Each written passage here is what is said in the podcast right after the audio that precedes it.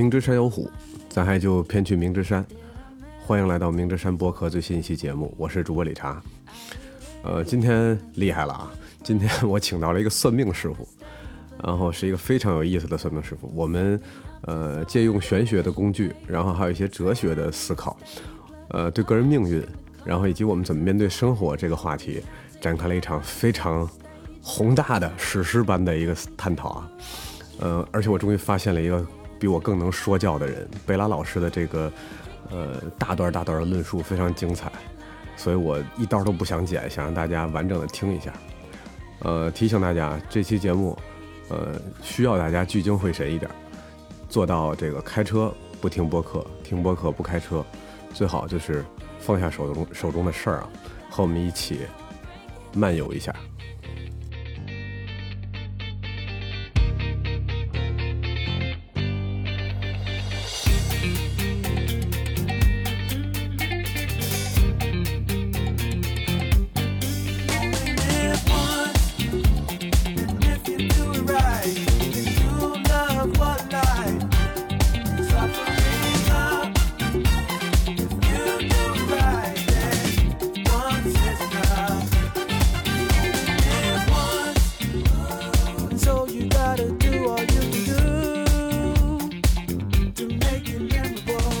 们就开始了啊。好了，朋友们，你们千呼万唤的玄学终于来了，终于终于来了，就是我们克服了万难啊，然后终于请到了我，我隆重介绍一下今天嘉宾啊，今天我们请到的是我国著名的人民玄学艺术实践家，然后著名的播客一意孤行的主播贝拉老师，我们欢迎一下贝拉老师，贝拉老师，老师你好呀。Hello，明之山的各位听众们，大家好，我是贝拉女士，就不要叫我老师了，都上你的节目了，还什么老师呀？啊，对对对，贝拉女士，贝拉女士在她的节目里也自称贝拉女士啊。是的，是的，是的，让我们真的欢迎贝拉。然后，因为我这个节目其实是一个很新的节目，啊，我的之前做过一个那个投票，就是看大家想听什么节目。然后这个玄学这个你，在哪儿做的投票？我怎么不知道这个事儿？哎呀，我们都是付费的，你这种平时的这种非付费用户，你看不到那种投票的这个这个这个服务的。好，嗯，我们做了这个这个投票啊，然后我这边有两亿多听众，你也是知道的。嗯，然后我这两亿多听众，其中大约一亿七千人选择想听玄学这个博客，嗯，千呼万唤始出来，嗯千呼万唤始出来啊！然后我觉得神了，为啥朋友们都好奇玄学呢？因为我我这边的那个听众构成，基本上大家都有差不多的教育背景，嗯。然后差不多的这个呃工作，然后我觉得大家应该都是那种现代化的、相信科学的好青年啊。嗯。然后呃，不知道为什么大家对玄学这么这么好奇，大家就是巨想听。呃，嗯。我当时就想，一定得把你请来，然后咱们也是 聊了很长时间，聊了很长时间这个事儿啊，呃，尤其是那个隔着疫情，现在比较难，然后本来以为是上海解封了之后可以线下录，结果北京也快封了，嗯，对，所以只能采取线上的这个录音模式。对，然后你们听出来了，这个贝拉老师可能做咨询做的比较多，他和我这画风，我今天呃，我们有一个目标啊，就是让贝拉老贝拉老师这个排除自己老师的身份，然后飞起来。这个可能 我要科普一下呗。你努力一下好不好？没有，这边可能要跟听众朋友们聊一个事儿，就之前那个理查说他之前做的几期播客嘛，然后听众们反映说理查太说教，然后理查就跟我说了这事儿，然后我就一脸懵，我说：“哎，你有很说教吗？我觉得没有啊。”然后后来一想，哎呀，不是，不是理查不够说教，是我这个本人太说教了。所以其实理查之前做的节目里，我觉得听着好像还可以，所以我今天就是跟理查说我我上你的节目呢，我要放飞一点，然后决定卸下一下这个老师的身份面具，然后可以更轻松愉快的去跟大家聊这样的一个话题吧。我觉得太好了。然后我我想跟大家先呃先简单说一下我是怎么跟贝拉老师认识的、啊。嗯就是之前呢，我自己呃有一些玄学的呃和不同的人的接触，就巧了，就我的生活中总会时而出现一些玄学的老师，然后但是之前呢，大多都是这个、就是东方的玄学，比如说八字啊。然后这个就是大家所说的算命嘛，然后我还没太接触过，呃因为贝拉老师是星盘为主，对然后大家可能对星盘认知也都那样。一会儿我们再聊星盘是怎么回事儿。嗯，我我跟贝拉老师这个跟通过一个朋友介绍认识的，然后当时我就想让贝拉老师帮我看看，看看这个不同体系下会不会给出我一个呃不同的答案啊，就是对我们呃每个个体的解读。嗯，呃，我觉得有意思的是呢，这这个解读的点很像，嗯，就说好像是我们虽然是用不同的工具看了这个东西，呃，但是好像给到的解读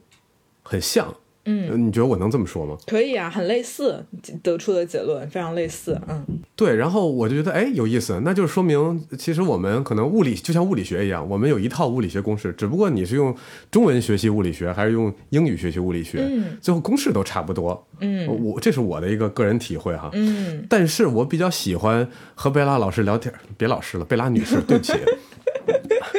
和贝拉女士聊天的点呢，要不就贝拉吧？你觉得呢呃？可以啊，我觉得没有问题。为什么非要加一个后缀，这么这么死板呢？你加了一个老师，我又觉得我我好像被你拉进了那个体制内，你知道吗？就又又拉拉回了那个框框内，然后要扮演一个老师的角色，刚不自觉的有一点紧张。有一点有有一种九年义务制教育的感觉啊。对对对对对，你就老师就就贝拉就可以了。嗯，就贝拉吧，嗯，然后喜欢和贝拉聊天的点是什么呢？呃，是他可以和我深入的聊下去，就这个是我觉得和之前的所有体验都不太一样的地方。就是因为我之前和别的老师聊的时候，他其实就觉得是给了你一个答案，然后你就照这个来就行了，然后就稳稳的、妥妥的。但是我就是想问为什么，或者我想知道有没有别的可能性，嗯或者我想跟他展开了去讲我的感受和我真实的就这种内在的很真实的想法，他给你的感觉就是那些都不重要，你还不够了解你自己，你听我的就好，嗯，就会有这这种感觉。是的，嗯，嗯但是我对，然后我喜欢贝拉的点就是我可以去表达，他会根据我的这个呃真实的想法去延展开跟我聊下去。嗯这个这个是我觉得为什么我想和贝拉一起做一期播客的原因。我觉得可能能让我们生活中这些对玄学感兴趣，但是又对它一知半解，然后不知道是该怎么使用它的呃这些朋友嗯有一个全新的认识啊。我想做的就是这样一个事儿。其实主要还是围绕着，就是用一种相对科学或者说比较有逻辑的方式，来给大家简单的说一说玄学是怎么一回事儿，然后或者说呃大家所说的那种算命吧，就不要讲玄学这么这个学术的词了，就算命到底是怎么一回事儿，然后我们是怎么给人算命的，对，然后或者说这种比较像我做的这种偏向于现代一点的，或者说新型一点的命理，那他跟大家小时候或者是电视剧里接触的那些这个呃那个戴着墨镜的那些盲人的算命师傅到底有什么不一样？就是你们有势力，对，对，你们看得更远。我我觉得这样吧，我们先让大家认识一下你啊。那谁是贝拉呢？我觉得你你来说一下吧，就是你你其实主要是做什么？还要这么正式的介绍自己吗？你刚不是说了吗？我是那个人民艺术玄学实践理论家，我也不知道这句话说的对不对。对，我说我说对，但是你这样的话，感觉咱们在骗人。哦，OK，好。然后我是这样的，就是我原来也是一个正儿八经的打工族，然后我可能在这个几年前的时候吧，一六一七年五五年前左右的时候呢，呃，我当时其实是特别想转行去做一些偏心理咨询类的工作的。然后我当时在呃想要转行去做心理咨询的这个过程中呢，我呃因为一些机缘巧合或者说命运的安排吧，认识到了占星学这样的一个东西，然后我就会发现哇，这东西太有意思了。然后我甚至觉得这个东西它是可以跟心理咨询去做一个结合，去帮人认识自己，甚至做心理疗愈的。所以后来就慢慢的那个研研究的这个过程中吧，我就试图把这两个。东西结合起来，然后甚至呃，我我一开始的那个宏图大志呢，就是还是以做心理咨询为主，但是可以用到一些命理的工具。但后来就发现命理这个东西太迷人了，甚至它已经推翻了我早年对心理咨询的一些认同度，所以我后来就完全呃，或者说就是我就。大部分抛掉了心理咨询的那一套传统的东西，然后整个的导向了偏向于命理咨询的这样的一个维度。呃，但是做了几年的这样的一个命理咨询之后呢，我觉得好像还不够，我还想让更多的人真正的了解命理是什么，以及它有什么用，它对我们的生活有如何的指导意义。所以我在二零二零年的时候，跟我的好朋友小林女士，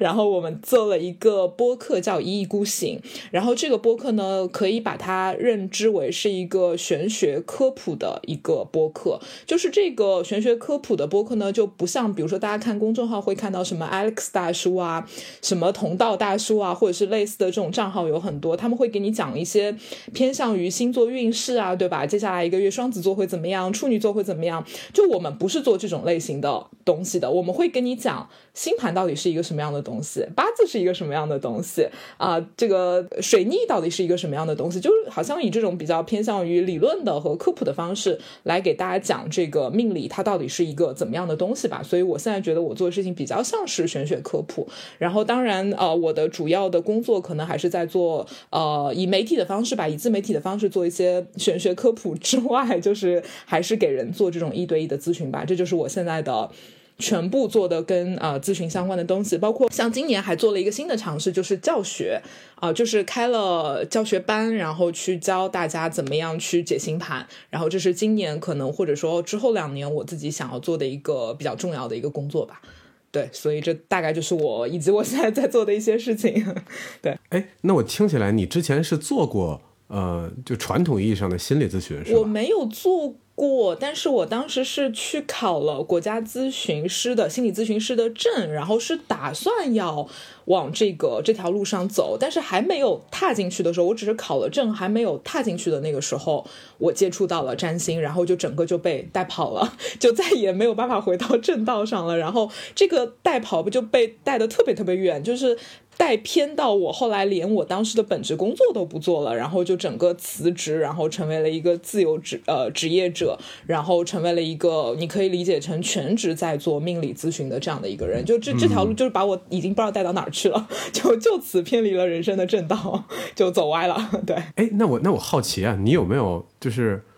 走了这条所谓的歪路之后，然后你又具备了这个星座星盘，嗯，呃，然后这个星象学的这个工具，你有没有反过来去看一下为什么自己会做这个选择？啊，当然啊，当然啊，就是我呃反过头来，就是用星盘也好，八字也好，再去看我自己的命的时候，包括也会结合一些运的东西哈，我就会发现我就应该做这件事情。对，这好像就是我应该要去选择的一个方向和行业，因为在我的命盘里面，可以简单提一下，就它里面比如说一个涉及到一些偏向于做老师啊。或者是给人做一些指引啊，做一些规划呀，或者说去输出一些价值理念呐、啊，或者是一些涉及到形而上学的一些这样的学科，在我的命盘里，它的能量都比较的强和比较的足，所以其实走向包括就是命盘里有很多这种比较自由啊、叛逆啊、革新啊这样的一些能量，导致可能让我去做一些比较传统的行业，或者说在公司里面被体制压制，然后跟同事合作，然后忍辱负重去获得什么权力地位，好像跟我的命盘一点都不符合。所以我现在虽然说现在的工作状态是比较的啊、肯定没有在公司里上班这么稳定嘛，然后也面对着未知的前路，就你也不知道这个路之后会怎么样，但是在当下还挺自洽的，因为老师告我，我老是跟自己说这是我的天命，所以就还觉得挺好的。就他反过来其实有反哺到我啦，就是因为可能在工作的时候，那个时候也会很纠结啊，为什么我要做这样的工作？为什么我要被老板管？然后现在就是好像接受了这一切，反而能够呃更自洽的在当下去做这件事情，对，还是有帮到我自己的。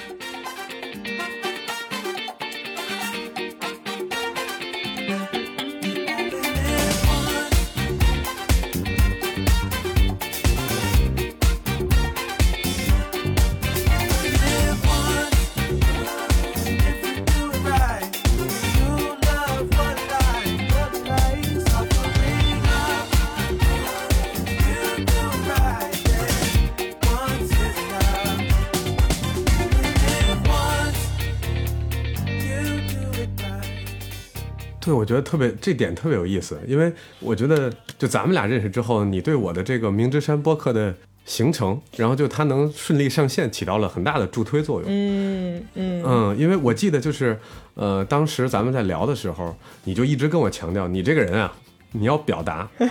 对，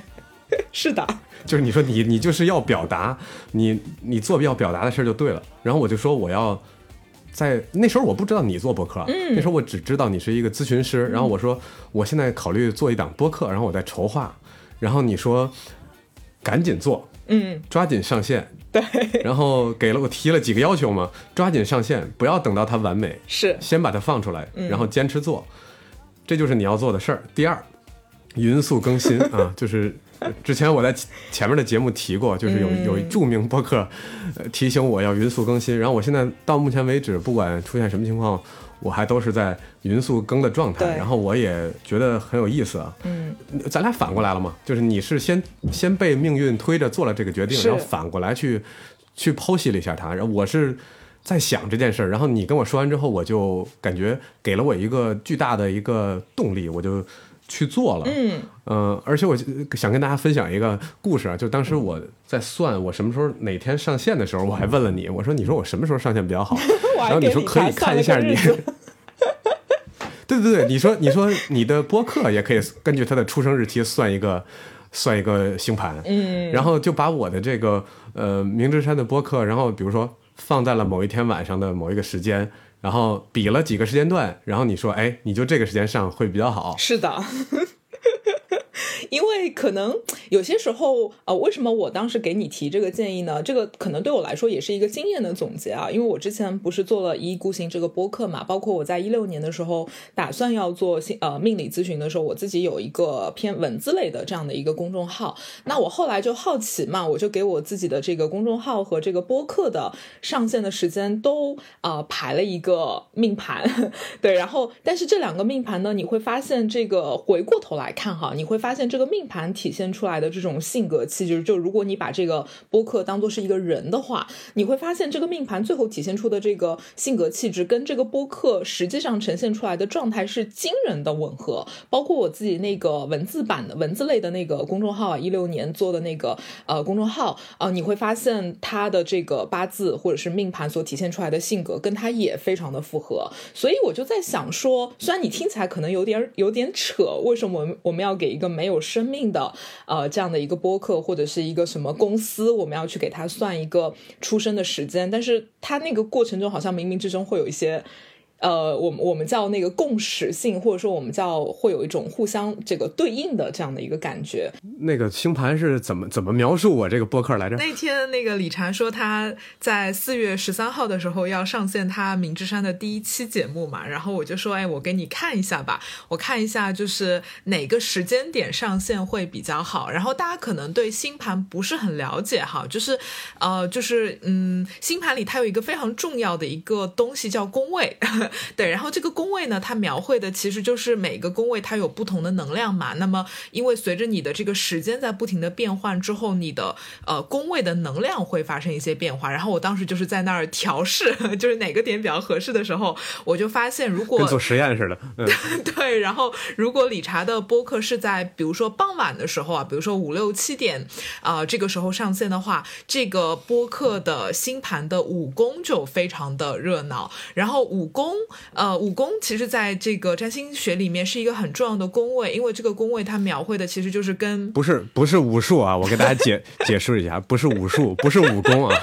是一二三四五，是一二三四五的五，对。然后武功在星盘里面，它是一个跟创作。表达什么输出，然后跟这种相关的一个宫位嘛，然后我当时就说，哎，那你既然是个播客，播客就得表达呀，就得创造呀，所以我说，哎，你这个点生的话，这个宫位会比较热闹，而且这个点生的话，就星图里面可能跟一些什么互动啊、沟通啊、交流啊这样的宫位，呃，都比较的热闹热闹一点，所以我是建议理查是到下午或是傍晚的时候那个时候生，对，然后后来呢，我们又就是纠结到了具体的时间点，然后。我当时说，哎，如果你这个播客是晚上七八点出生的话，嗯、就是上线第一期节目的话，这个武功啊非常的厉害。嗯、就这个武功，就是我刚提到的那个跟创作表达，武功天下无敌。嗯、相关的这个宫位里面会雕两颗非常厉害的行星，就是木星和海王星。再给大家解释一下，就是木星和海王星在星图里面其实是最形而上的。最务虚的两颗行星，就跟什么哲学啊、宗教啊、艺术啊 这种很虚的一些东西有关。所以我说，如果你是七八点生的话，你的那个跟表达的宫位虽然就是相关，这个宫位虽然很热闹，但是它里面掉的能量都是极为。特别特别务虚的，然后理查当时说：“哎呀，这个好像有点承受不住，这个好像有点太严肃。”所以，我其实我承受得住，我怕听众承受不住。一般听众受不了，对吧？直接听了一下什么鬼，直接关掉。对，然后后来我们就商量说：“哎，那可以再往前提一点，就比如说可以提到六点多，因为那个时候呢，这个五宫就是刚那个跟创作相关的宫位，除了木星、海王星之外，还会有像金星这种比较可爱一点的，然后比较温和一点的、比较美丽一点的行星掉在里头。那么可能这播客又会加入一些比较更平和的，对吧？然后更可爱的一些力量，那相对来说会更好一点。所以现在这个。播客的这个出生时间，因为后来跟理查确认一下，可能是在六点半到七点之间，对吧？六点半左右，对对对，对，差不多那个时间，对，这是一个非常重要的一个能量。然后还有一个就是我在跟理查聊的时候，我就说，哎，我说果然是你的播客，因为我那天跟你反复确认，我说你真的就是要今天上线吗？然后你说是对，然后呃，然后如果是选择那天上线的话，其实不管你是选择早上七点升还是晚上七点升，有一个东西是不会变的，就是星图里。有日冥相位，就是在这张星图里面，太阳和冥王星会发生一个相位。然后这个可能大家又听得云里雾里啊。然后我再给大家解释一下，因为太阳嘛，就是不管是这是一个人的星盘，还是这是一个播客的星盘，太阳一定是很重要的，对吧？那冥王星呢，就或者说太阳，它代表了可能是这张星盘的一个最核心的一个能量和性格特质。然后冥王星呢，它其实在星盘里是一个比较极致的，有点像天蝎。座那样的一个感觉，所以当星图里有日冥相位，嗯，巧不巧？对，理查就是个天蝎座，对，所以我当时就说，哎呀，果然是你生出来的孩子，对，然后呃，所以星图里面，如果因为我我记得你的星图里就有日冥相位，对吧？日冥合相合在天蝎，对吧？对对对对，然后，所以我经常说理查就是那种什么要把所有东西什么嚼碎了、嚼烂了，然后探索到意义、真相、本质和黑暗的那种人，超可超可怕的。对，不像他看起来就有一种病，你知道吗？对对对对对，有有一种病，就是你看着一个字儿 看多了，你就不认识这个字儿了。是，然后我基本上每个字儿都不认识。对，然后这个播客呢，很不幸的拥有了跟理查一脉相承的这样的特质，然后这种特质是。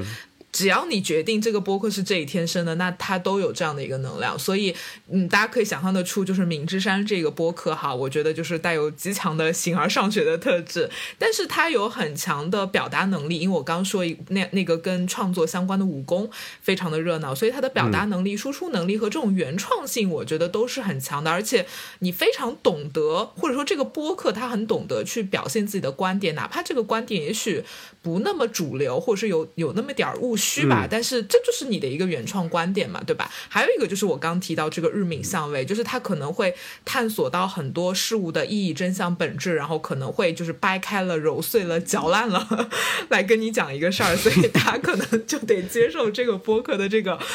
甚至有一点古怪的气质。就虽然他看着是一个很活泼的状态在表达，然后创造，但是其实是有那么一点小古怪的。这个不能赖我，我只是挑了一个时间。对。对对 对，你你没有让他改变他的气质，他的气质已经定了。其实我前面有一期的时候，我收到一些反馈啊，就听众说说你这个播客呢，嗯，我就不能干别的，嗯，就是我必须得就是就是这么听着。如果我干别的的话呢，我一会儿就丢了，我就不知道你要说什么，就就是丢掉了。是的，是的。但是呢，我又好像想想去听，然后我只要一走神儿，一干别的。我我就我就不行了，然后还有一个朋友跟我说，他说他有一天就是骑着共享单车在在听这个播客，在听明之山，然后他撞上了一个电瓶车，然后所以我觉得那个 这有点好笑。我觉得首先啊，就是咱听播客不开车，开车不听播客，嗯啊，这个是我的这个播客的一个特点啊。然后也希望大家嗯不要把它当 BGM，然后把它当一个。正常的事儿来听，尤其我们今天这一期，我预感我和贝拉的这一期呢，有可能会，不管是我还是他，都会需要你特别认真听，否则你都会丢掉。我我觉得我们俩可能会被共同吐槽太严肃吧。对，我觉得可能不止没让你飞起来，我们今天变成了一堂就是科普课。嗯，没事没事，主要是想给大家做科普，我觉得这个也挺好的。对，然后我我我跟你说，我那个呃，其实我我做营销的嘛，我做很多传播的事情。嗯，我其实特别知道一个内容型的东西，尤其这种听的或者看的东西，在一天的什么时间发，它的就是被点开的几率更高。然后我们其实会给客户啊，也会提这些建议。然后我就知道，如果按照那个理论的话，我应该再晚一点，就我不应该在六点半七点，我可能应该在至少八点半以后，或者接近十点，因为很多人打开播客的时间，嗯、都会是在结束一天的工作，所有的事情都完了，然后我放松，然后我收拾收拾，嗯然后再听。然后他们说那个时候去打开，呃就是去上传这个播客呢，有可能大家会看到它的几率更大。包括你分享到朋友圈啊，或者其他自自己的平台，大家会更有意愿去点开。嗯我这么有经验的一个营销人，嗯，我信命，我信命，我告诉你，太厉害了。对，就是都没有用。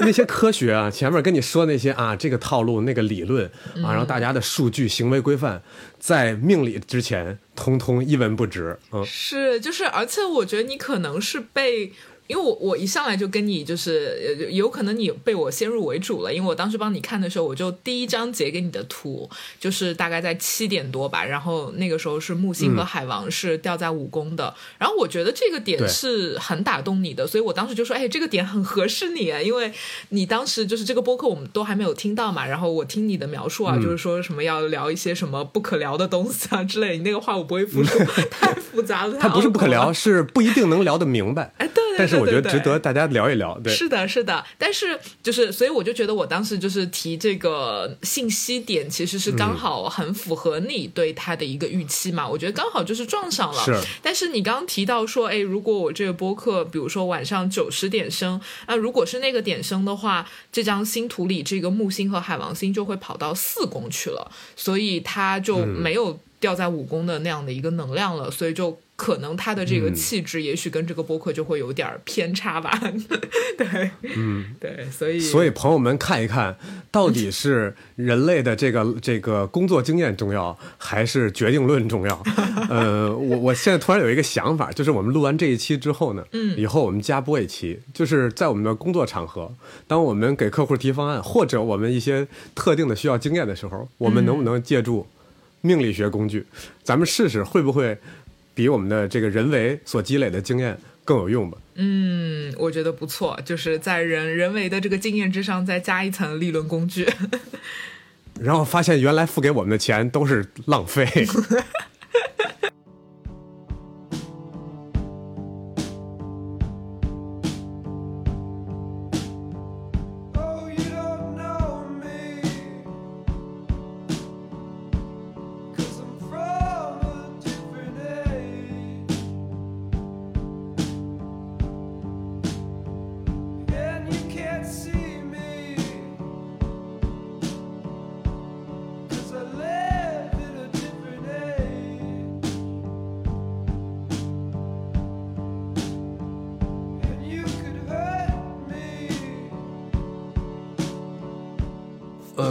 这个是一个特别好的故事啊，因为用一个我们自己自身的例子，可能就一下带出了呃这件事儿帮助到我们什么。嗯，呃，我我觉得我觉得要不你给大家稍微总结一下，就是如果大家都是小白，然后只是对这个东西感兴趣，那那命理学或者说玄学，或者说你的这个星象学，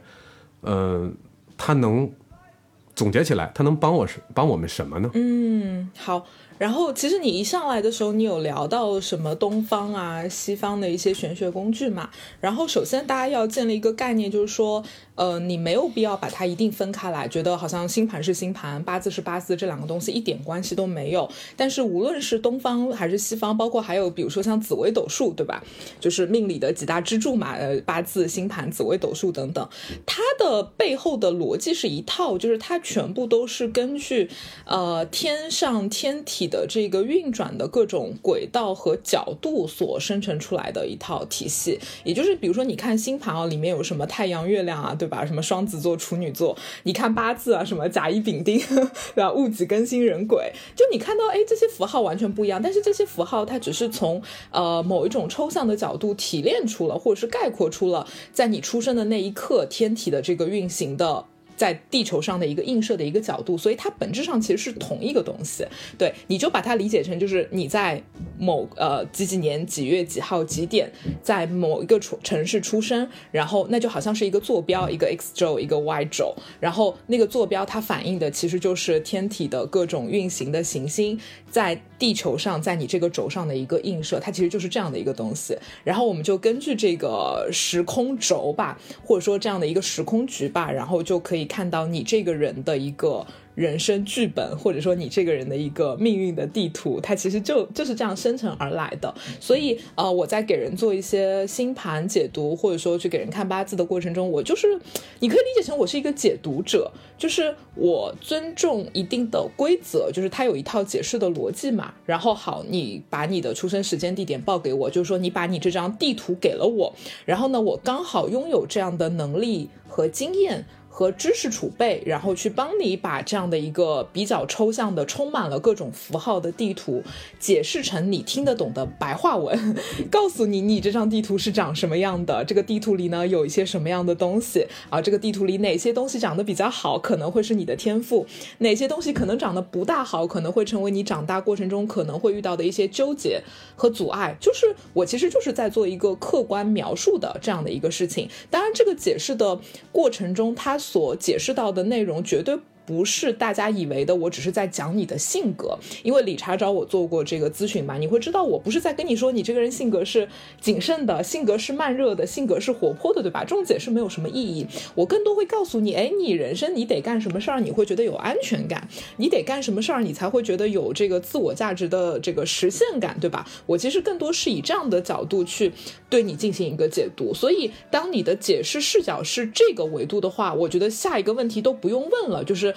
呃，就像你一上来说的，就是我知道这个东西以后我能干嘛，我又如何呢？对吧？如果我只是告诉你这个人性格是热情的，你当然会很懵啊。那 so what？我我要干嘛？对吧？但是我现在告诉你说，你这一生你得干什么事儿，以什么样的方式去干，你才会觉得很有安全感，那就没有接下来的问题了。你照着去做不就好了吗？你照着去按照我给你解释下出来的东西去做，那你的人生就可以获得安全感啊，或者说可以一种更。快捷的方式去获得安全感啊，那其实我在做的事情传递的信息其实就是这样的一个维度的，然后你就会知道说，哦，原来我得到了一个自己的地图，然后自己的一个量表，这个量表跟什么社会的价值没有关系，跟什么主流的观念没有关系，它就是我的独一无二的一个地图，那我就顺着我的地图去走就得了呗，对吧？其实就是我们就是在做这样的一个事情，对。哎，这个就就是我特别觉得有意思的地方，因为你的那一套东西跟我聊起来，就是你全部站在我的角度来，然后来说的。对就是你作为一个个体，是你是这样能获取能量，你这样做，呃，你会得到满足，你这样做你会有安全感，你这样做你会爽，嗯然后你从来你一句结局没跟我说过，对吧？你你对吧？你完全没跟我说，就是你爽了，但是最后你特惨，这个你没说，你就说哎。对吧？你就说好，我们就按照这个走，你会开心，你会得到满足，你会觉得你自我你自我实现了。是这个很像西方哲学体系里边的东西，就是他在探寻呃自我的这个这个呃一些问题嘛。然后因为我之前和这个八字的师傅聊过天儿，嗯，他从来没有问过我，你想要什么？呃，对对对，你这样开不开心？你这样得会不会满足？他都告诉你，你你直接就选一个结果，你那样做，最后你那样做的情况下，你的事业最好，你的钱最好，嗯或者说你的呃感情、家庭健康、子女最好，然后呢对，就完了。所以我我就觉得这两个东西特别不一样。我觉得是不是我揣测啊，是不是两套体系的成长进化，确实和他所处的人文环境，呃，这个底层的一些哲学的一些一些理念，嗯会导致他走向了不同的一个解读方式呢？呃，我觉得分两个维度吧，一个维度就是你说的是东西方的这个体系，包括这个东西方的体系在东西方的这个文化背景下的一个成长。比如说拿占星来举例，占星其实是经历了一个从古典进化到现代的一个过程，也就是我们现在讲的占星学呢，基本上是现代占星。那在在它之前还有古代占星嘛？古代占星那一套东西呢，就比较的铁口直断。就如果呃，当然现在也有很很多人在搞一些偏向于古典占星的东西啊，那他可能更多会以一些比较世俗的呃判断或者是一些口吻来对你进行一个，就有点像给你批改命运那种感觉。对，然后但是现代占星因为它进化之后呢，它的这个解释的那个方式和逻辑就慢慢的跟心理学啊这些东西去做一个结合了，所以啊、我用现代占星去给你解释你的命盘的时候，你会感受到一种人本主义，感受到一种非常以人为中心的这样的一种视角，我觉得它是符合。当代的一个人的一个文化的一个背景的，对。但是像东方的八字的话，就是一个是受制于这个体系本身，还有这个文化本身，呃，它的解释的路径呢，相对来说还是比较的。古古典的，就是还是会讲啊，你的财运怎么样啊？你怎么样才能够有更好的事业啊？怎么样才能够更成功啊？它还是以世俗为视角的这样的一个切入的一个路径吧。这是两个系统本身的一个问题，还有一个我觉得其实是最关键的是解读者的视角。对，就是我作为一个解读者，呃，或者说你之前你说你找的那个八字老师，对吧？我觉得我跟他，我们是两个不同的解读者，嗯，我们有不同的价值背景，我们有不同的语言体系。然后我呢，站在你的立场，站在一个人本主义的立场，所以我每一句话都在呃告诉你啊，你这样做你会开心，这样做你会活出自我。但是他站的立场是一个社会立场嘛，他会告诉你怎么做，你才能够在社会的维度上达到一个最大的一个成功。我觉得都没有问题，都没有错，只是我们俩站的视角，或者说我们去评价一个人命运好坏的视角是不同的。我认为你活出你自己，你就成功了。他觉得你活出自己不够啊，你得就是活出这个社会的成功的标准，你才是成功的。所以我们的视角就会不同。那你视角不同，你的解释的语句语气就完全不同，然后最后得到的结果和对这个人的指引就是呃指引就是完全完全不同的。嗯，对，所以他到最后其实会有非常大的差异，就因为两个解读者的本身的站立的视角不同，呃，最后得出的结论和就因为我们我们是在做咨询嘛，那你多少会从我的输出里会得到一些信息，或者甚至你会按照我的一些呃提示去做一些重要的决定啊，就有些人可能就想通过这个东西来做决定的，所以你如果去这样想的话，你就会觉得其实还挺有意思的，因为这两派的解读，它到最后会指向两条完全不同的路，也就是这个人他在听了这两个老师的讲解之后，他可能会做出完全不同的人生选择。对，这个很很好玩，很有意思。对我一直在思考这个问题，就是你你也画了一张地图给我，他也画了一张地图给我，对，然后两张图都不一样，然后他告诉你这都是你，然后你选吧，或者说你在里边二选一，或者你都不选，就是你一意孤行，就是啊，我我不要，嗯，但是哎，如果我不选呢？如果比如说你给我画了一张地图，我就反着来，嗯嗯，你觉得你觉得会是什么结果呀？反着来也是你的命运啊，就是顺着这个话题讲，或者是顺着你这个问题讲啊，就是你想，如果我就是认识到了我刚刚提到的这个点，就是因为你的。解释的方式和你站在的立场不同，你可能给出的信息和对咨询者或者是来访者的指引会完全不同，导致他的人生会走向完全不同的领地。那其实你在某一瞬间，作为一个解读者的我，我是背负很大压力的，对，因为就好像有一个人的命运好像就跟我产生了一些影响。但是我后来去宽慰自己的一个方式就是，这其实也是他的命运，就是不管他听我。讲他去遵守我讲的东西，还是说他要跟我反着来，这其实就是他的命运本身。对，就是或者说他在人生中他遇到的是我这样的咨询师，还是遇到的是像那个你提的那个八字老师那样的一个咨询师，这其实也是他的一个命运本身。所以这个问题其实没有什么答案，就是你听也好，你不听也好，这都是你的命运。对我现在就是这样想的。对，因为因为就是实在是你你甭管，就是这样，对，你就就这么回爱咋咋地。对对对对对，你听也可以，不听也行，或者是你觉得我讲的东西，呃，你不喜欢，你想要一些更确切的，你想要。得到成功的一些指引，就是你告诉我怎么做我才能成功。那么可能你某一天你又会遇到那样的一个类型的咨询师，然后他会对你产生一些影响吧。对，我觉得他都会有，包括反过来讲，比如说我拿你举例，为什么你会比较喜欢我的解释方式？那你在听我讲你的星盘之后，我觉得你就能够找到那个答案，因为你就是这样的人嘛。对，因为你就是一个比较务虚的人，然后你是一个喜欢问为什么的人，你是一个更在乎个体的体验、活出自我的一个人，所以。你可能会更喜欢我的这一套解释的一个方式，然后，然后，呃，我给出的建议，你可能也会更愿意听，因为你就是这样的人。我们俩这个频率，或者说我们俩的价值观凑到一块儿去了，那么你就按照我的这个方法去，就是生活或者怎么样的。这其实也是因为你的命运所导致的，我们俩的这样的一个碰撞。对，我觉得是啊，嗯然后我就回到你刚才说的那个，就是你担负了很多责任，就是你说出的话多多少少会影响一个人，嗯或多或少吧，也对吧？然后呃，我感觉这跟心理学现代心理学又有点不一样了，因为现代心理学是，首先我跟这个人好像不建立私人关系，对吗？啊，是的，是的。对吧？他是那个我我是一个纯客观的，嗯、就是是要客观的，对，中立的，对，是的，那你你会觉得这两个在你这儿有矛盾吗？因为我我会觉得，因为我听过别的一期节目，他们是跟一个呃，就是心理学的一个呃从业者在聊，然后他说，一旦我们跨过了呃咨询的这个。咨询咨询和被咨询的这个关系之后，如果进入了友情或者或者甚至爱情或更多这种东西的时候，我就要换一个，就是我可能会推荐另外一个人再咨询他了，我就不能再做这个事儿了。嗯嗯，但是我感觉这个东西在你这儿并不是禁忌，是吧？完全不是禁忌啊！我跟很多咨询者私下关系很好的，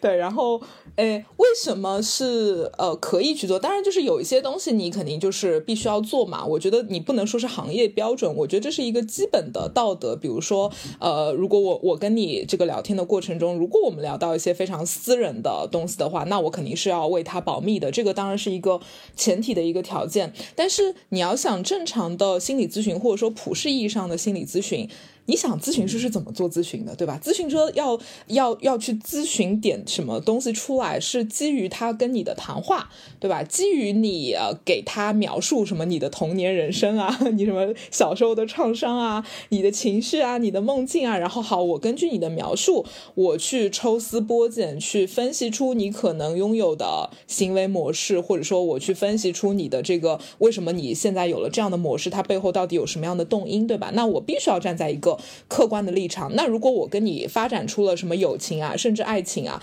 那它会让我对你的认知掺杂进很多我的主观判断。那其实我对你的这个判断就不够客观，不够呃这个中正，或者是不够中立了。那么它当然会影响这个咨询的效果和这个咨询的一个体验。那么这个时候当然必须要去换咨询师，或者说这在心理咨询的操作里，它其实是一个呃违规的这样的一个事情。但是命理咨询不是这个样子啊，就是你会发现我在给你讲星盘的时候，我不需要知道。你到底是谁啊？嗯，我不需要听你讲那么多，你的人生有什么样的经历和创伤，因为我在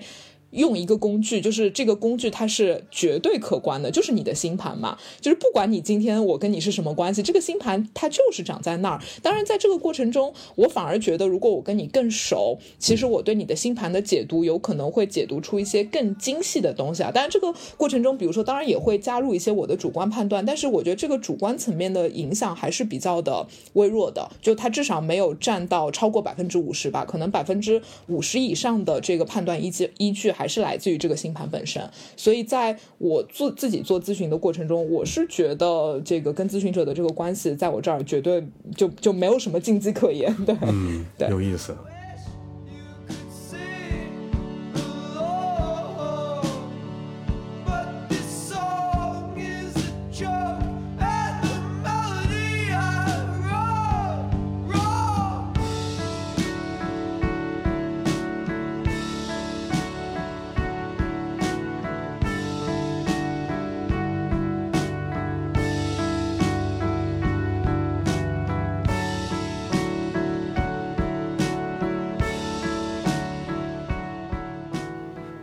那哎，那我还有一个问题啊，就是这个呃，肯定你现在也做过，我就不问具体的数量，你肯定咨询过很多很多的这个，我们就用咨询者或客户吧，然后他来找你问这个问题。OK，呃，我听过一个说法，说这个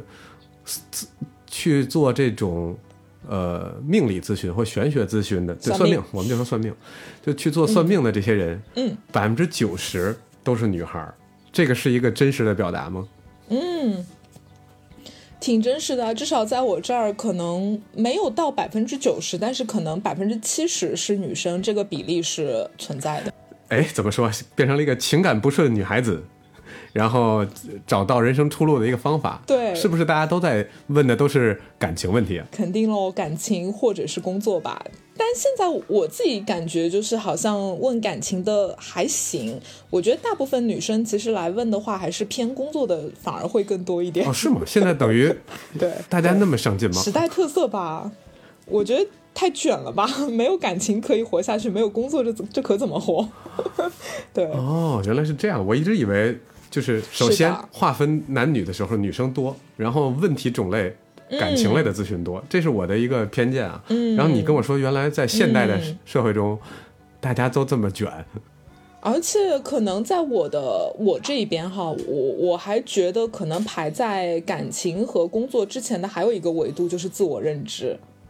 对，就是你可能很难想象，就是呃，至少在我这边的一个比较个体化的一个体验，就是来找我做咨询的人，可能至少有一半或者甚至超过一半，他最主要的诉求是想要了解自己。对，这个其实是一个非常有意思的东西，就是它完全打破了大家以前觉得好像算命是一个非常低智的行为，就是是好像很很幼稚，好像那些没有什么脑子的人，然后跑来找一个师傅啊，师傅快来给我一些指点吧，就是其实已经快给我指条路吧。对，就其实已经完全打破这些，包括就是比如说有一些咨询者，有些女生嘛来找我聊，然后说要认识自己之类的，然后她聊完之后，她的感觉很好嘛，她觉得哇这个东西好像能够给她一些指引和帮助，然后回过头去，她就会跟她的老公或者是男朋友就会说啊，我我觉得这个很棒，我要不要帮你也去约一个咨询？然后这个时候呢，他通常都会遇到一些就是反驳吧，就是那些男生就说，哎，你最近怎么了？你最近怎么神神叨叨的？老是老是玄学，老是什么命理咨询，就是通常都会得到一些嗯否认的一些就是这个答复，对。但是呃、对，所以我觉得这个还挺有意思的，就是好像男同胞们的确对这个东西的接受度相对来说会比较低一点，嗯。我觉得男同胞就不认同这个，或者说他心里认同，他不敢当面承认，因为好像只要你寻求这种外界的帮助，会显得你比较弱。我觉得是逃避吧，男生不是最喜欢逃避吗？我我会觉得就是、嗯我我我我觉得他们肯定不是说完全不相信这个东西，我觉得很大一部分原因是他们逃避去看到自己的命运。或者说他们不愿意接受真实的自己，所以他们就我我有这功夫，打俩时打打俩小时游戏就完了。对对，所以他们可能就给他套上一些就是偏见吧，就是这个东西是一种低智行为啊，然后这个东西是一种迷信啊，然后就用这些理由来搪塞自己，就是有点逃避自己命运的这样的一个心理吧。我我反正是这样认为的哈。对对，就我，但我看来啊，就是因为男生我们，比如纯直男之间的聊天儿，然后在说到一些什什么事情的时候，大家都喜欢给出自己的解决方法和结论，因为这样就证明自己是一个有能力的个体。然后我不需要别人给我解答，我有自己足够的能力来应对我所遇到的，甚至是你要遇到的问题，我都知道。然后你你你记不记得，就是很多男生有一个口头禅，就是这个很简单啊，你就这样这样这样这样，然后他就会这样把这个东西解解答了，然后就会再强化自己的这个自我的这个 ego，然后就会觉得很爽。一旦我求助了，呃，一个命理，甚至是心理咨询，我就觉得我展现了我的脆弱，或者说我觉得我失控了，然后我才会来。然后大家就可能会尽力回避这个东西，因为以前我跟别的朋友去聊起算命这事儿了，他们说你你还信这个吗？哎呦，就是你你自己还搞不定什所有的事情吗？然后他会有这样的一个、一个想法，所以就感觉呈现的样子就是，除非这个男生特别落魄，或者他的这几年特别不顺，他找不到解决办法了，然后他可能说，哎不行，我得问一问，然后我偷偷摸摸的去问了，然后只要我有能力的时候，我第一相信我的常识，相信我的逻辑，然后相信科学，然后就显得我很厉害。我不能去去去问这样的问题，这个是我就我跟别的男生聊天的时候发现大家都要强的一个地方。谁要是展露了自己的脆弱，嗯，好像在直男之间这个东西会有一点问题。对，就是你说到这个东西，就会让我觉得，虽然大家都说什么玄学是迷信嘛，我觉得这些人才是真正的迷信啊，因为。迷信它其实不是说你相信玄学你就是迷信，我觉得迷信是一种盲目相信嘛。哎，你说你盲目相信自己的逻辑，盲目相信自己的判断，甚至盲目相信所谓的科学，这不就是也是一种迷信吗？对，没错我我我通常看到这些人跑来，就是也不了解，然后质疑说这个东西就是一种低智行为啊，这东西就是一种迷信啊。然后我就觉得你在毫不了解的情况下，你就给出这么呃直接的一个论断，你这才是迷信，好不好？但我通常也懒得跟他们去 battle，就就这样吧。对，但是我真的觉得，就大部分的人，其实他们以为他们不接触一些玄学啊、命理啊，或者是这些什么超自然的宗教的神秘的一些东西，他们就觉得自己好像很客观公正，但这种客观公正其实也是一种迷信的一个呃体现嘛。对，是的，所以、哎呀，就好讨厌啊这些人。要不能多多挣多少钱？是的，对，然后然后我觉得又回到你刚才说那个，确实是啊，就是找你来的超过半数来问自己是谁这个问题，说明你就吸这吸引这样的人。或者说，可能我的玄学科普达到了一定程度的效果。对，因为我不是说我做那个播客，就基本上都都在做玄学科普嘛，然后导致很多人觉得我那播客不大听得懂，因为觉得很难。呃，对，好像在讲一个什么呃很高深的一个学问，一个大家都不太了解的一个学问，到底是怎么一回事儿？所以很多人会觉得哇，这东西怎么那么的复杂呀之类的。但是呃，如果你一旦接受了，就是你把它当做一个学科来学习的话，你就会发现哇，这个东西真的是一个很有趣的学科，然后就会吸引来这些本身就带着一些呃探索的精神啊，或者说他们有自我反思的能力啊，他们也有很强的学习能力，就这些人他比较容易。呃，比如说跟这个播客啊，或者是被我写的文章吸引过来，然后来找我做做咨询，我觉得这可能也是一种气场的。怎么讲呢？就气场就同频了吧，对这种感觉。包括可能呃，因为你当时说你是被一个朋友介绍的嘛，对吧？你也不是直接认识到我的，是中间有朋友介绍的。那我相信，我不知道当时朋友是怎么安利你的，但我相信可能这个朋友也许会跟你说，呃，贝拉可能跟别的算命是有点不一样，然后他可能讲的东西还是比较的体系的，比较的逻辑的，然后或者说他讲的这个东西呢是呃比较的有道理的。我相信啊，可能会用到一些这样的一个语言嘛。那那如果就有的人他是吃这种安利的话，对吧？吃到的安利是他很有逻辑，他很有体系，他很有道理。那么这个人本身他肯定也是一个，我觉得他的思维方式是比较体系化的，至少他是不迷信的人，对吧？他不会盲目的相信某一个东西，他需要有有一定的科学和理性呃体系化的一个东西。那么慢慢的就是吸引来的几乎都是这样的一个人。对，这也说明我的玄学科普达到了一定程度的效果，就是我一上来说的。我觉得可以给你颁一个奖状了。我跟你讲当时是怎么回事啊？他跟我是这么说他跟我是这么说的，他说，呃，因为当时我并没有提出一个需求，说我现在想做咨询，嗯然后他说，但是不妨你可以聊一聊，因为我觉得你会喜欢这一次聊天儿。嗯嗯嗯，你的朋友也很了解你，感觉。呃，对，所以是朋友嘛。然后他就说，你肯定会喜欢这场聊天儿，因为他会跟你有来有回的去探讨你的那些为什么。嗯，呃，所以我就是怀着一半好奇心，一半我就想想见一下这样的一个呃之前没见过的一个一个呃咨询方式，所以我就尝试了一下，因为我大概知道。我可能是一个什么样的人，就可能我那时候已经百分之七十八十知道我大概是一个什么样的人了，但是我可能就差那一点点，呃，某一个证据或者一个工具告诉你，哎，你没错，你这样也 OK，你这样不代表你是一个不一样的人，或者你是一个奇怪的人，你愿意表达，或者你对一些呃务虚的问题感兴趣，然后你也愿意用呃你的时间去影响别人，然后去呃说好听点叫叫呃提供一些知识上的见解和大家分享，说难听点就是你想给人洗脑，你想你想、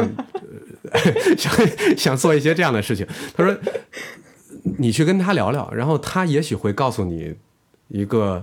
嗯你喜欢的答案。我就是这么来的，其实跟你说的那个是一样的，差不所以我多就来。对，嗯，我大概能想象出来他会用一些什么样的词来推所谓的推荐我吧，对我大概能想象出来，嗯，对，所以我就是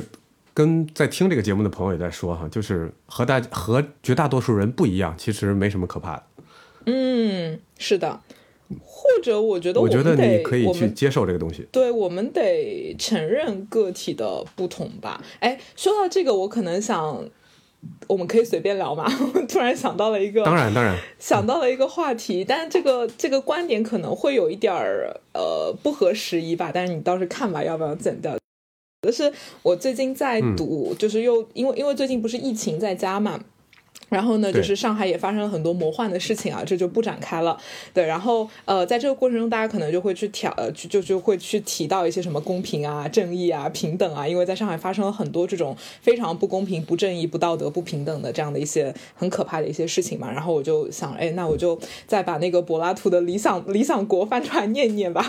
然后呢，我在读到呃第几章啊，第五章还是第六章的时候啊，他突然我就我就发现他讲到一个东西很有意思啊，就他在第六章的时候，他有提到就是呃这个它里面是以对话的方式所生成，就是苏格拉底和某一个人他们在那儿聊天聊天，然后在谈谈论一个一个国家到底应该要怎么样构建。他中间就谈到说，他说。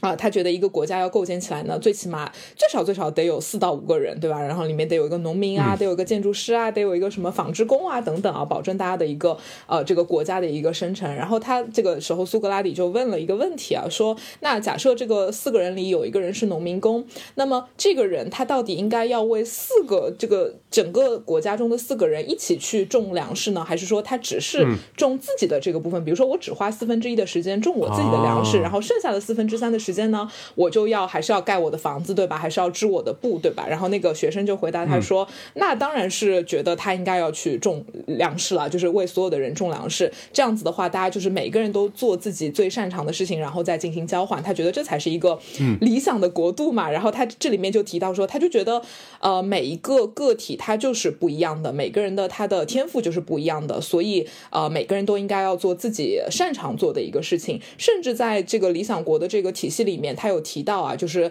呃因为柏拉图他很崇尚这个哲学嘛，他觉得一个哲学家才能做王嘛，所以给了一个词叫哲学王。他说哲学王呢，他就说我一定要给我的这个城邦里的。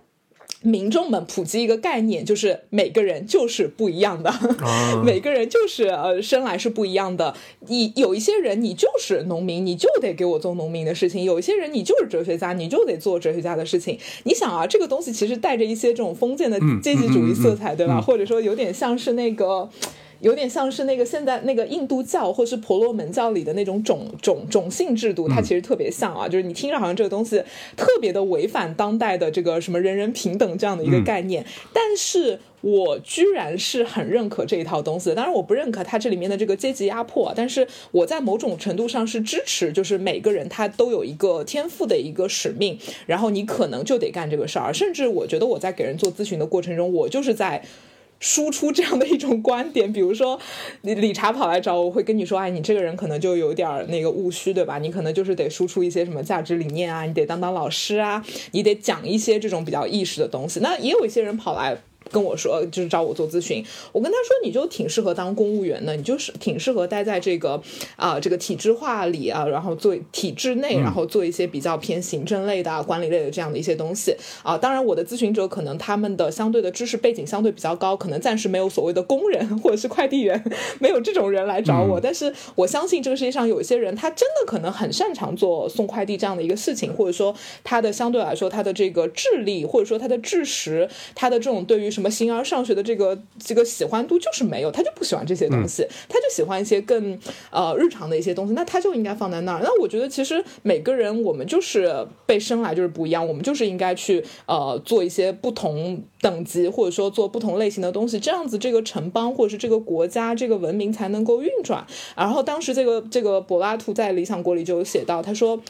这个哲学王他认为，呃，向下面的人去输出这样的观念，它是一种叫什么善意的谎言。善意的谎言 就是嗯他会觉得也也许这个东西可能他们也许跟我的视角又不一样啊，他会觉得，当然你这么说很残忍嘛，对吧？告诉你你永远只能做最底层的农民，这是一件非常残忍的事情。但是一个城邦如果大家都被教育说，哇，你们每个人都是平等的，你们每个人都有资格做哲学家、做哲学王，那么这个城邦是非常危险的，因为没有人去做那个最底层的农民这样的一个事情嘛。那这些人他其实本身他的知识是达不到要成为一个哲学家这样的一个地步的，但是他被就被教育说，哇，我是有这样的潜能的，我是可以当哲学家的，然后就不停的走在一条其实根本不适合他的道路上面。然后那这样子，你想，如果我们用一个非常完美模型的方式去想象这个事情，那如果有一天这个城邦坍塌了，那最倒霉的是谁？那不不还是这帮人吗？不还是这帮他就应该踏踏实实的做一个农民，但是非得要去做哲学家的这一帮人，因为他没有能力去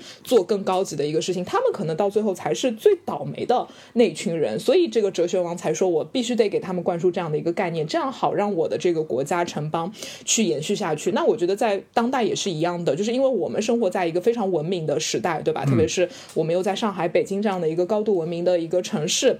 然后所有人都被教育，就是你们是平等的，然后你们每个人都可以去，就是什么接受教育啊，然后而且就是呃，我都会鼓励大家要尽量去，比如说要做白领啊，什么要进互联网公司啊，要去做这些呃比较洋气的、比较时髦的、比较高级的，或者是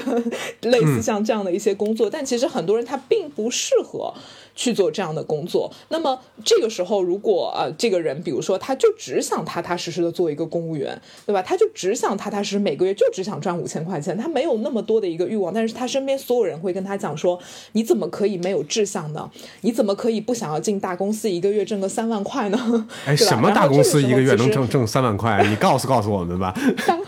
大大公司赚不到三万块吗？我一直以为大公司可以赚很多钱。你每个大公司的人都赚到三万块，那这个城市也就真的该塌了。对，然后。然后我就觉得，其实就是我在做这个呃玄学咨询，或者是给人解命盘的过程中，我觉得我就在做这个事儿，我就是告诉他们，你每个人你就是有一定的所谓的阶层的，或者是你有一定的这个这个属性的，那你就就就好好的待在这儿。对，甚至我会我我有某一种观念，就是我觉得呃，可能如果有一种所谓的创世理论的话，我觉得可能所有的人他就是一个平均分配的一个状态，就有一半的人是乐观的，有一半有一半的人可能就是悲观的，有一半的人是呃比较积极主动的，有一半的人可能就是比较被动性的。我觉得他可能就是以某种呃比例是、呃、相对来说是平均分配的，所以我到现在为止我都很认可这样的一个观念啊。所以虽然说听起来好像这个东西有点大逆不道，对，因为它违反了所谓的人人平等这样的一个规则，但是我在某种程度上，我我甚至觉得我在做呃玄学咨询的过程中，我好像就是在。重阳，或者说我在呃认可这样的一种，嗯，人人其实并不平等的这种观念本身，对。但是我的我的心是善嘛，我没有在压迫他们，对吧？我只是想说，你其实还是可以呃把你自己要做那个事情做好，包括就是我刚刚提到的那个片段，就是它里面就讲，你是一个农民，你就把这个事情做好，那比你要花一些时间去做那些你根本不擅长的事情，最后得到的成果其实要更多。我觉得其实呃命理的咨询，或者是你去了解你的命运，它的很大的一个功能啊，或者是把它拉到一个更高的一个社会的一个维度，我觉得它其实扮演的是这样的一个角色。嗯对，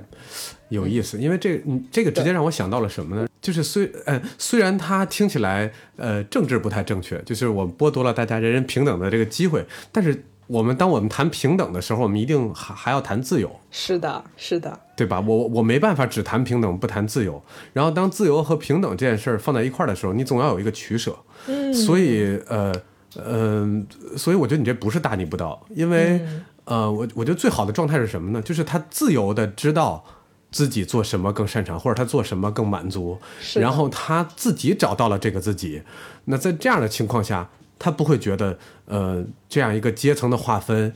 是一个压制。但如果是别人告诉你，哎，你就是一个农民，嗯你必须得做一个农民，我觉得这会成为一个问题，嗯，呃是。对吧？又变成了个人意志和和这个呃天赋和整个社会需要你做什么，呃的一个矛盾了。嗯，这个有意思，嗯，这个好玩儿，对啊，因为我比如说我知道我可能这辈子不会是呃一个 CEO，嗯。我就不是那样一个性格，我也没有那个欲望，呃，去掌管一个企业，然后对他发号施令，然后改变一些什么。我可能对这件事儿的欲望本身就不高，但我比较幸运的是，我认识到了这件事儿，我一、认知了这个事情，嗯所以这件事情我不能做的时候，并不太困扰我。我觉得最惨的是说。我还没有找到那个自由，我不知道这个东西是不是我想要的。然后我觉得好像，哎，为什么别人有，但是我不能有的时候，我觉得我被压制了。但是也许他找到自我的时候，他知道，哎，我就是做饭特别好，我会成为一个特别好的厨师。然后你你变成一个特别好的厨师的时候，现在有很多的渠道，对吧？嗯，哪怕你不是一个特别有有名的这种美食的这种这种认什么米其林认证的大厨，但你可能是一个非常火的，我们就说可能是抖音上的一个巨火的做饭的网红，然后你的收入也三万块，甚至可能更高。嗯但是他知道这个东西也也许有人能赚到五万，赚到七万，赚到十万，但是我并没有很很向往那个东西。嗯，那在这种情况下，这个平这个又回到了一个平等，就是我们平等的对待不同的阶层的人。嗯对我我会觉得这这个才是我们现在在这个社会里讨论平等该讨论的，并不是说这个机会要开放给所有人。那那结果会是什么呢？结果会是现在的教育，对吗？就是我们把所有的人按照一个标准去去把它磨平，嗯。让他去适应每个角色，然后在这里边给他打分但是在没有这个教育之前，比如在柏拉图那个时代，呃，我们没有这种标准化教育的时候，对。我们是不是有些有一些人的自我长出来了？然后我相信柏拉图并不是说，哎，我就随机挑一个人，你就当农民，嗯。嗯。他应该是看到了这个人就就在种粮食，然后他做的很好，他每天种粮食的时候，种粮食的时候一边种粮食一边唱歌，一边很开心，然后发现粮食长得又高，然后又又又好吃，然后你赋予他这样一个东西。当然，我这个才是理想国，我觉得我我这个也不好实现。这才是理想国。对，但是我觉得这是一个值得大家思考的角度，到底什么是平等，什么是自由？你你你找到哪个才是幸运的？嗯，我觉得来你这儿咨询，最好的结果，最好的归宿就是他认知了自己之后，有了那个自由选择他的那个角色。嗯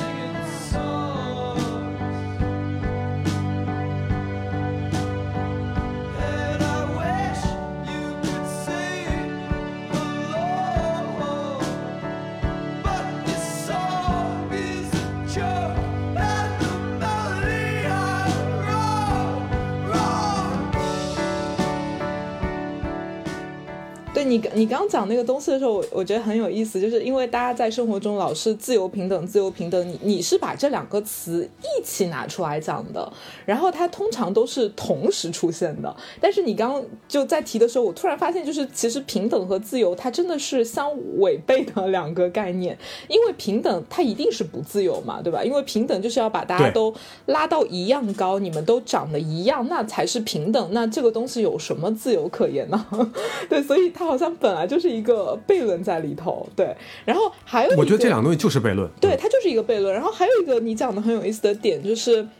呃，我之前就是有有就就前两周的时候吧，就是呃，大家不是在网上讨论那个美国又什么泄露了一个什么什么法案，说要呃什么支持这个反堕胎，对吧？就是呃不能再堕胎或怎么样的。然后他当时拿的一个案例讲的就是，比如说在一九七几年的时候，当时在美国的哪个州吧，我不记得了，他们当时就是嗯，做了一个判决，就是判一个堕了胎的女生是胜诉的。然后，但是当时他说这个法案被判出来之后呢，就是当地的那个州的居民是非常不认可的，也不说不认可吧，他们其实是呃有一点脱节的，就是他们认为就是我们慢慢的进化的过程中，我们一定会意识到，呃，阻止女性堕胎是一个不对的事情，是一个不公平的、不正义的一个事情。但是你在人类的文明还没有，或者说人们的这个智是还没有进化到能够认可妇女应当享有堕胎权的时候，你就啪一个法条下来说，好，我们现在开始支持妇女可以堕胎。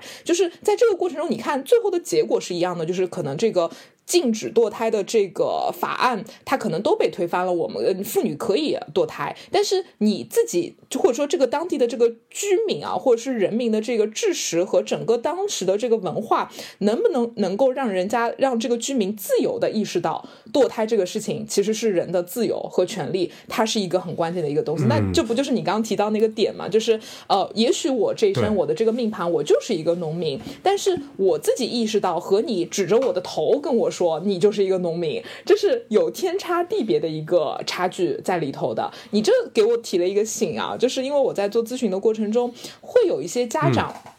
让我看他们小孩的盘。对，就是会有一些家长会，就是比如说他们小孩学文还是学理啊？对对对，然后我觉得学文学理呢，这个还算好，就是比如说他到了要给小孩选专业的时候，那这小孩可能也呃比较大了嘛，比如说初中啊，或者是高中啊等等啊，我觉得这个还好。那有有一些家长他的小孩刚出生。比如说一岁、两岁、三岁，就是基本上是一个呃，就是无民事行为能力人嘛，对吧？还是一个小孩儿，就八岁以下嘛，无民事行为能力能力人，他什么都不懂。然后这时候家长就会跑来跟我说：“你给我看看嘛，我这小孩儿他将来咋样啊，对吧？他性格怎怎么样啊？”然后我就就是通通过这个星盘，我就跟他描述啊，这小孩儿可能会啊、拥有什么样的性格，他长大之后可能会对哪些东西他会更擅长。当然我。讲的那个方式还是相对来说比较的中正和客观哈。那我就在想，那如果我这样去。做，或者是我这样去给这个家长指点，然后这个家长就拿着我的这一套所谓的标准模板，假设我的这个看盘是非常准的，或者说我的这个解读是非常准的，我可能解读出来的东西跟这个小孩他最终在自然状态下成长出来的东呃这个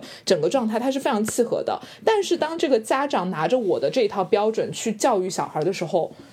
会有一些奇怪的事情发生吗？当然，这个东西是我的一个想象哦，就是会有一些奇怪的事情发生吗？会让这个小孩觉得说，嗯，虽然我的妈妈跟我说我要这样做，我也认可，但是我就是要跟他反着来，我就是不想听他的，然后最后反而导致这个小孩他长成了一些。偏差了或者怎么样的，我不知道是不是会有这样的一个可能。这就是你说的那个，我指着你的头跟你说，你就是这样的一个人，以及你自由成长的过程中，你意识到了你是这样的一个人之间的一个差别。但我现在没有太多的这个案例，或者说我没有这么长的一个时间去就是紧密的追踪一个小孩儿他是怎么样成长起来的。这样，十八年后，我们再 录一期，我们看看被你咨询过那些小孩长成了什么样子。我特别想知道他们是逆反了，还是听了你的建议。我觉得还有一个办法啊，我刚才突然想到的，就是你先看一下这个小孩儿是一个自自我意识特别强的人，还是一个逆来顺受的人。如果他是一个自我意识特别强的人，你就跟他妈说，反着说。然后他妈就跟他那么讲，然后他就全逆着来，哎，顺了。哇，那天呐，那我那我也太难了吧！我得转多少个弯？当我说出这个话的时候，我是已经脑子里转了十个弯了。对，但是我有给自己转乱了我我自己也有做一些小实验嘛，就是比如说我我的亲戚嘛，比如说我嫂子啊，我哥生了一个小孩嘛，然后那小孩还特别特别小的时候，我可能就好奇啊，我就要来了这个出生时间，呃，我就自己好奇，我就在那儿看嘛，然后可能就有一搭没一搭的，可能就跟他们说，哎呀，我觉得这个小孩，这是一个真实案例啊，就是我的那个侄女，我就说这个小孩儿呢，因为在他的这个星盘里面，他的金星长得特别好，然后我说这小孩儿呢应该是非常有艺术天分的，然后可能长大之后呢，我觉得要么就是唱歌跳舞，对吧？要么就是什么弹琴啊、之类的，就是这种文艺细胞可能会非常的发达。然后呢，这时候我的那个嫂子就跟我说啊，真的吗？她说我跟你哥都毫无文艺细胞，一点艺术的东西都不会，这个小孩怎么可能长出来是艺术能力非常好的呢？我说就。反正就看着办呗。我说我反正看他的星盘，我觉得他这方面能力蛮好的。然后现在这个小孩已经呃七八岁、八九岁了，已经就已经、嗯已经上小学了。然后事实证明，他的文艺细胞非常的发达，就是他无论弹琴还是唱歌都非常好，甚至他的唱歌老师或者是弹琴的老师吧，我不记得了，就跑去跟我嫂子说，他说你的孩子的这个艺术天分是可以往专业的艺术家的那个水平去发展的。对，然后他当，然后他就突然想到，我当时就是就是就是随便的跟他提了这么一嘴嘛，然后就跑来问我说，他说这怎么会是这样子？然后我就贝拉老师上线，我就跟他介绍，我就说，哎呀，我说现在很多人呢，就老觉得自己的孩子是自己生出来的东西嘛，对吧？我是什么样的性格，我小孩肯定也这样啊。但我说啊，其实不一定啊，我说他有他自己的命运的这个轮转，对吧？他有他自己的业力，他有他自己的天赋，跟家长没有那么直接的关系。我说这是他自己的一个命运的呈现。然后因为我我嫂子她可能对这些东西她也不是很了解嘛，然后她就听得云里雾里的。然后我就说，哎呀，反正就是他艺术细胞挺好的，你就花钱呗。然后呢，我嫂子刚好又是一个特别愿意为小孩花钱的人，你知道，就小孩学艺术东西非常贵啊，很花钱，一节课都大几百呢，非常贵。就是普通人家小孩或者说爸妈抠缩一点，其实都不愿意在小孩身上花那么多钱去学艺术的。但是我嫂子是一个非常，她就说我愿意把我所有的工资。拿来给我女儿学艺术，我说你看，这不就命运对上了吗？我说一个那么有命运这个这个艺术天赋的一个小孩，出生在一个愿意花钱栽培他呃这个艺术细胞的一个家庭里，这不就是你们俩命运的一个契合吗？然后我我嫂子听了以后，就觉得哇天哪，这个结论简直不得了。然后我当时觉得哇，我说出这个这句话真的是不得了。对，然后、哎，对，嗯，你说，我我觉得给我一个启发啊，嗯，就是在未来我们可以呼吁一下，然后或者可以转给一些家长听啊，就是呃，当我们教育自己的孩子的时候，是不是可以考虑不要被自己的认知局限住？就是我是谁，我受过什么样的教育，所以你大概也只能在这个上面延续。哎，这个不就跟你刚才那个世袭制那个出现了问题吗？就是说我是一个农民，但我的孩子不一定是个农民。嗯，我觉得这个是是有意思的，是，就是他还不太像呃之前说那个你你比如你们家张家全是农民，那你们家就都擅长做农民，好像不是的。对，呃，我举个例子，比如说当时是谁？是乔布斯还是谁啊？反正是一个企，反正是一个企业家嘛，就是一个美国非常厉害的企业家的孩子。嗯，然后大家会认为他是不是也能去呃在商业层面做很大的贡献？然后他现在就是一个导演，然后他拍了那个《大黄蜂》，然后就是院线电影嘛。嗯呃我忘了是谁的谁的儿子了，他就是我我不要，我就我我要做我自己的事情。然后可能他幸运的点在于他他的父母没拦着他。嗯嗯大家想一下，就是这个非常成功的商业上非常成功的这样一个父母，然后他的认知认知到了，呃，我的孩子可能跟我会不一样，他有他自己的命数，他有他自己擅长的天赋，就跟玩游戏似的，你生下来一个孩子，他有一个天赋的点点数，他可能就没加在呃这个商业帝国上，他就是放在了艺术的世界里。嗯然后他们很开明的让这个孩子去了，然后这个孩子当然接受了你的非常好的呃呃资源，然后你的钱呀、你的教育啊，然后整个一个非常健康的成长环境，让他可以更自由的去做了一个艺术家，然后可能确实会比普通家庭出来的人更有优势，但是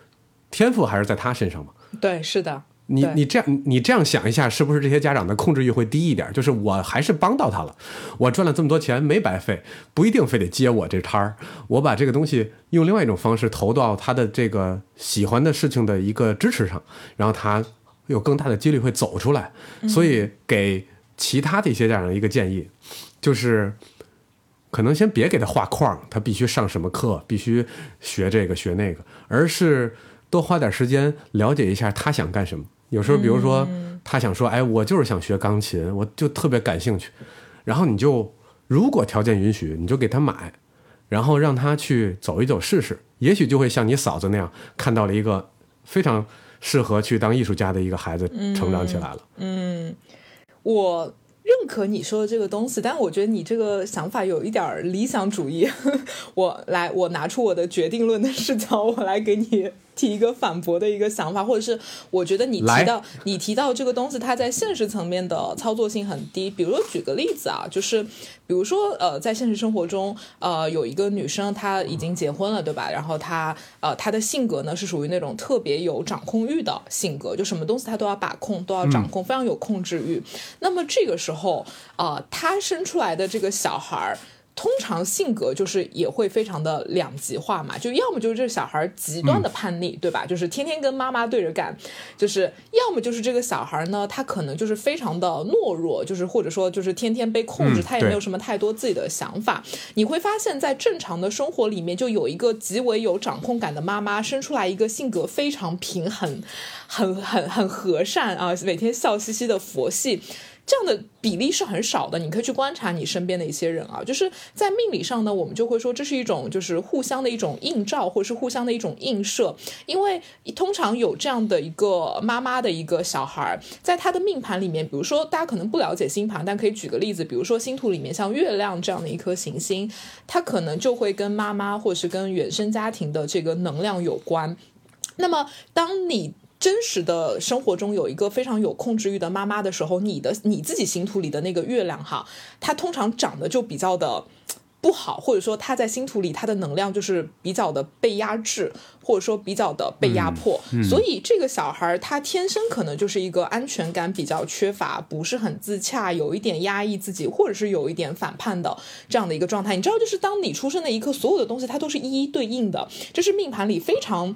精妙的一个东西，就是你跟你的父母之间有一些能量，它是能够互相对应的，无论它是以什么样的，以叛逆的方式，还是以契合的方式，它就是能够一一对应的。所以在成长的过程中，就是他就是已经被安排好了，就有一个呃，这个女就是就是要生孩子的一个女人，她掌控欲非常强。或者你可以更开一个脑洞，就当老天要给他安排一个孩子的时候，就在一堆孩子里挑，嗯，你这个小孩儿，对，就是星盘里面或者跟他能处，对你出生的这个时间就是月亮被授课，所以好，那你你这个灵魂下去成为他的小孩儿，然后哎配上了，对吧？两个两个两个能量就配到一起去了。那么我去看他们俩，比如说这两个人都来找我做咨询哈，比如说我去看这个妈妈的星盘，我就会说，哎，有可能你生的这个孩子啊比较的叛逆。对吧？然后比较的不听话。然后我去看这个小孩的星盘的时候呢，我就说，哎呀，我觉得你这个妈呀，可能就是掌控欲非常强，天天压迫你，搞得你很难受。我可能根本不知道这两个人是那个母子啊，或者是不知道他们是母女啊，但是我大概率可能就会跟这两个人说这样的话。其实它是一种命运的暗中的一个契合。对，它其实就是这么一回事儿。所以到你刚说到的那个那个情境，如果这个妈妈她是非常有掌控欲的，那么她就算改变了她自己，比如说，OK，我接受了各种教育，对吧？我听了一意孤行，听了明之山，听了这些很有启发性的播客，好，我从明天开始，我不再压迫我的小孩儿。但是这个小孩儿他的原生性格里的这个部分，可能就已经存在了。它就是一个命中注定的一个东西，就是不管这个妈妈在教育的过程中，她的态度来一个一百八十度大转弯，这个小孩的那个叛逆的性格，他会消失吗？我觉得不会，我觉得可能会在一定程度上，他可能会那个棱角会稍微的缓一点点，就是可能没有那么的极端，但是他的那个叛逆的本质和那种反抗权威的本质，不喜欢被压迫的本质，它是不会消失的。对，所以这是我说的，你讲的那个情境是比较的理想化的，或者说你讲的那个东西，我觉得还是比较偏向于后天的影响吧。就是如果我是一个先天决定论派的话，你讲的那个东西呢，比较偏向于后天的影响占了一个比较大的比例的这样的一个理论。对我觉得这是，呃，我我我会觉得你讲那个东西会有点有一点实操状态下比较难的这样的一个原因啊，就解释一下。嗯，我懂你，我懂你说这个意思。嗯，我我在想，或许不是说，呃，后天的影响更大或更小的问题，我是有点想呼吁，就是说你减少你的干预，嗯，嗯就是因为反正反正我感觉就是这个孩子长成什么样儿，有时候父母老是高估自己的影响了，嗯，就有有有可能跟他们关系没有那么大，就是孩子可能自己心里有，他就是没说，然后他知道跟你说也没用，然后他就自己偷偷的一意孤行了，所以我觉得就是你们或多或少在能力范围内降低一下自己的干预，就是能支持的时候呢，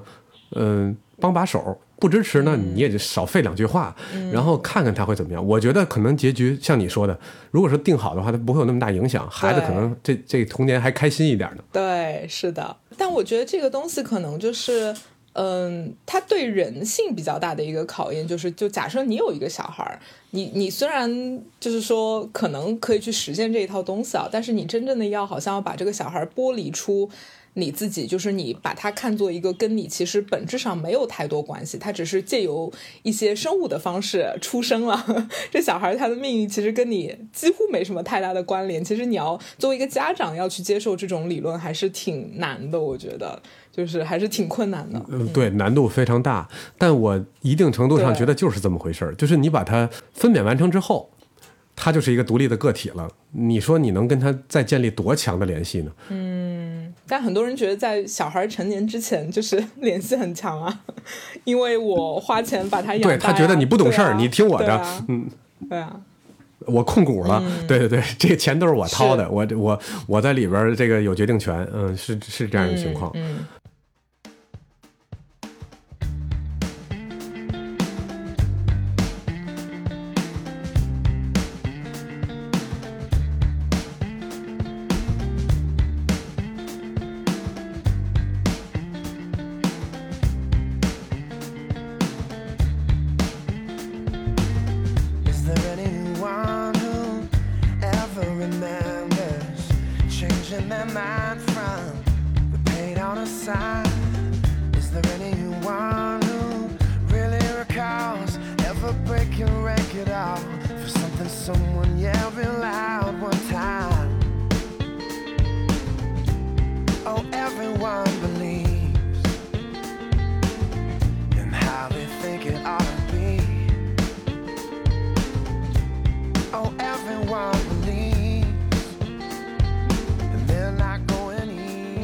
为什么会说这个呢？就是因为我小时候感觉我父母没太干预我。嗯，呃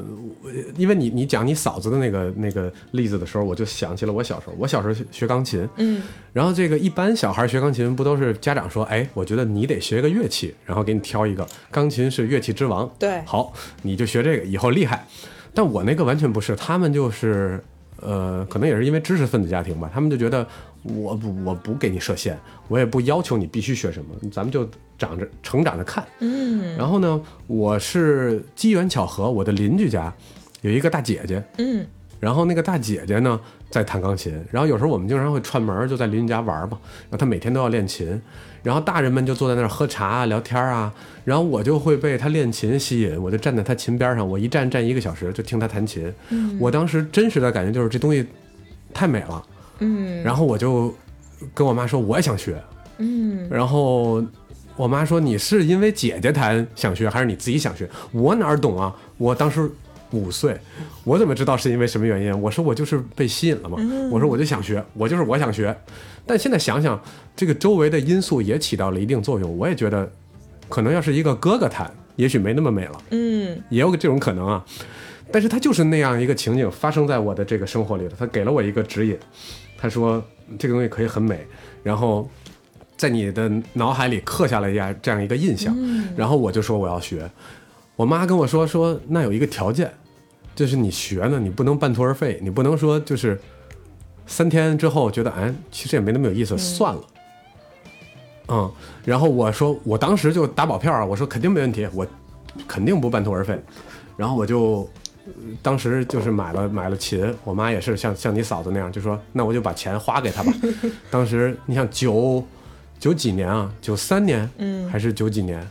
那个时候一台钢琴小一万块钱呢，贵，然后当时也是很贵，然后紧了紧手，然后把钱拿出来给我买了，然后我确实比别人更享受这个音乐，嗯。但是我发现呢，我可能没有很多孩子那么喜欢练习，嗯我觉得这是有区别的。就是当我可以弹出一个我觉得满意或者我让我自己爽的一个音乐的时候，我会开心的。但我怎么才能弹出那个呢？我还是得通过练习，对吗？对，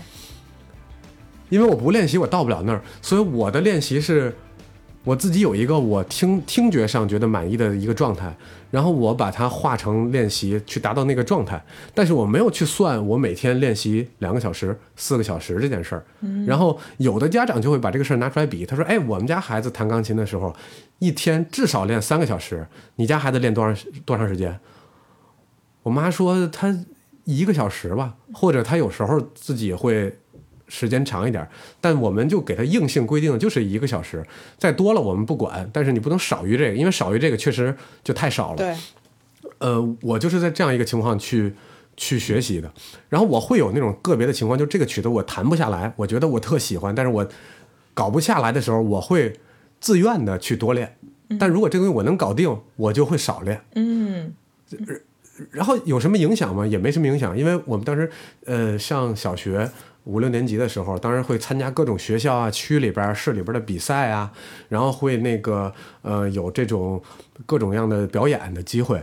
呃，反正我收到的，包括我的那个钢琴的专业老师的这个评价，也是和和你刚才举的那个例子很像，就是他说他可以考虑走专业这件事儿，嗯因为他好像和这个音乐是有联系的。说虽然他的技术不是所有孩子里边最好的，嗯但是他有这个就是这个乐感，所以我们觉得在我们挑小孩的时候，以后有的是机会和方法去虐他，让他把技术提上去。但是我们先 对，我们先要选这个，就像你说的嘛，他是个农民的天赋。我们现在就在选农民，他虽然现在种地的时候还有一些缺陷，或者有一些嗯、呃那个不成熟的地方，但是我们觉得他的上限高，所以我们想选他。嗯然后当时，当然基于所有各种原因，我没选。呃这个这个就是另外一个话题，我们就不聊了。我没选。然后我的钢琴老师一直对这个事儿耿耿于怀，就说他适合去做一个专业的音乐人，因为他嗯把音乐的感觉和表达放在前面。又是表达是吧？就又是表达。说他把这个技巧性的东西收在后边儿，呃，技巧只是一个支撑嘛，所以我们想选他。有的孩子一天练四个小时，一个音不带错的，节奏跟那个节拍器一样，但是这个东西出来不好听。对，嗯，有意思。呃，所以为什么我刚才那么有有动力去呼吁这件事儿，就是我非常幸运，他们没拦着我。当然最后我也没走专业，嗯那这个叫半途而废嘛。我觉得咱们可以另说。嗯而且半途而废，我觉得也不是一个特别呃恐怖的事情，因为我们试了之后才知道要不要做调整。也许我们踏出了一步，然后去做了一个事儿，发现哎，原来我是一个吉他手啊！你你懂那种感觉吗？就是我虽然呃，我但是我当时在那个时间点，我不知道，我怎么知道我是个吉他手呢？我连吉他是什么都没见过。的我的，但是如果我没去弹那个钢琴，你当时扼杀了我这个东西，我永远不会成为一个吉他手。嗯，有意思。对，但但你在讲的那个过程中，我不自觉的打开了你的星盘，去看了看你的月亮。我觉得是这样的啊，我先声明一下，就是我们不能披露别人的星盘，但是由于我是第一人称，我现在授权贝拉可以披露一些信息，你来吧。就是在你的星图里，你的月亮长得真的还挺好的，就是因为你月亮掉巨蟹嘛。当然，大家听众可能不是特别了解这些东西啊，但你可以理解成月亮掉巨蟹，我们有一个专业术语叫入庙，就等于说它掉在了一个非常。呃，舒服的这样的一个位置，而且你星图里的月亮它有一些非常好的相位，比如说它跟太阳有很好的相位，然后你的月亮还跟海王星有很好的，也不能很好，会有那个关联。那么我把它翻译成那个呃，如果是你跟你母亲或者是家庭的关系的话，那我可能就会说你的妈妈可能相对来说是一个比较尊崇你心意的人，或者说他自己可能就是这样的一个人。然后他在从小教育你长大的这个过程中，他可能不太会用一些非常强制的手段，比如说有的人的星图里月亮也许跟什么土星啊、冥王星啊这些比较激烈的行星产生一些冲突的话，那么妈妈可能就会用一种非常强制的压迫的，就是你必须给我坐在钢琴前每天练四个小时，就可能会以这样的方式来教育你。那你的星图里没有这些相位嘛，所以我可能就会觉得你妈妈她不会用一些非常强迫的让你难受的方式去压迫你，然后她反而会用一些可能更鼓励式的，或者说更呃遵从你心意的一些方式去让你呃完成这些。些事儿，所以它的确可能在某种程度上也是长在你的星盘里的一个能量。那么在你成长的过程中，你可能就会有这样的一个剧本，然后你的父母可能就会扮演这样的一个角色。对，它的确可能也会有这样的一层呃对应的关系在里头。对，这个其实也是从星盘上来给出的一个维度哈。嗯。For the heaviest sword. Like punching underwater, you never can hit who you're trying for. Some need the exhibition, some have to know they tried. It's the chemical weapon for the war that's raging on inside. Oh, everyone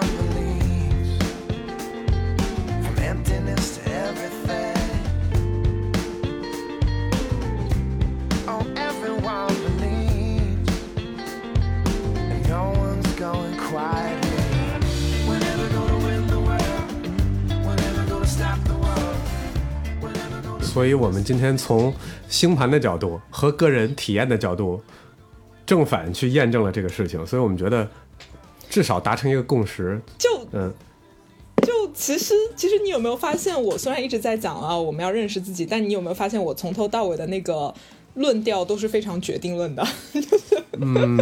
我会觉得一切很多东西它都是写好的。然后，比如说，有的人会说啊，那我。就是对吧？从小那个呃，我的父母好像也都不是很那个特别的关心我啊，在外面比如说做生意啊，但是我觉得我跟他们关系挺好的，然后用自己的这一套去跟朋友说，哎呀，你不要想那么多，对吧？你看我，我爸妈对我也就这样啊，但是我就可以现在跟他们和平共处啊。但这个过程中，它其实是不能够划等号的，因为我的个体跟你的个体不一样嘛，可能我就是一个很佛系的人，所以我在长大的过程中，可能父母的疏离刚好跟我本身性格的疏离是。对上了，它对等了，所以可能对我来说，哎，我觉得很好。父母离我远一点，我都觉得很好。但是对另一个个体来讲，就是他可能是一个非常要安全感、要强连接的人。那么在他的成长过程中，如果父母，比如说他可能就会体现出一些，比如说父母去压迫他呀之类的这样的一个行为，然后他的性格就以此而展现出来。就是在我看来，这些东西，呃，小到你个体的成长，包括你跟你的父母和周围人的这个关系，它其实都是被刻写在命运里的一个。这样的一个状态，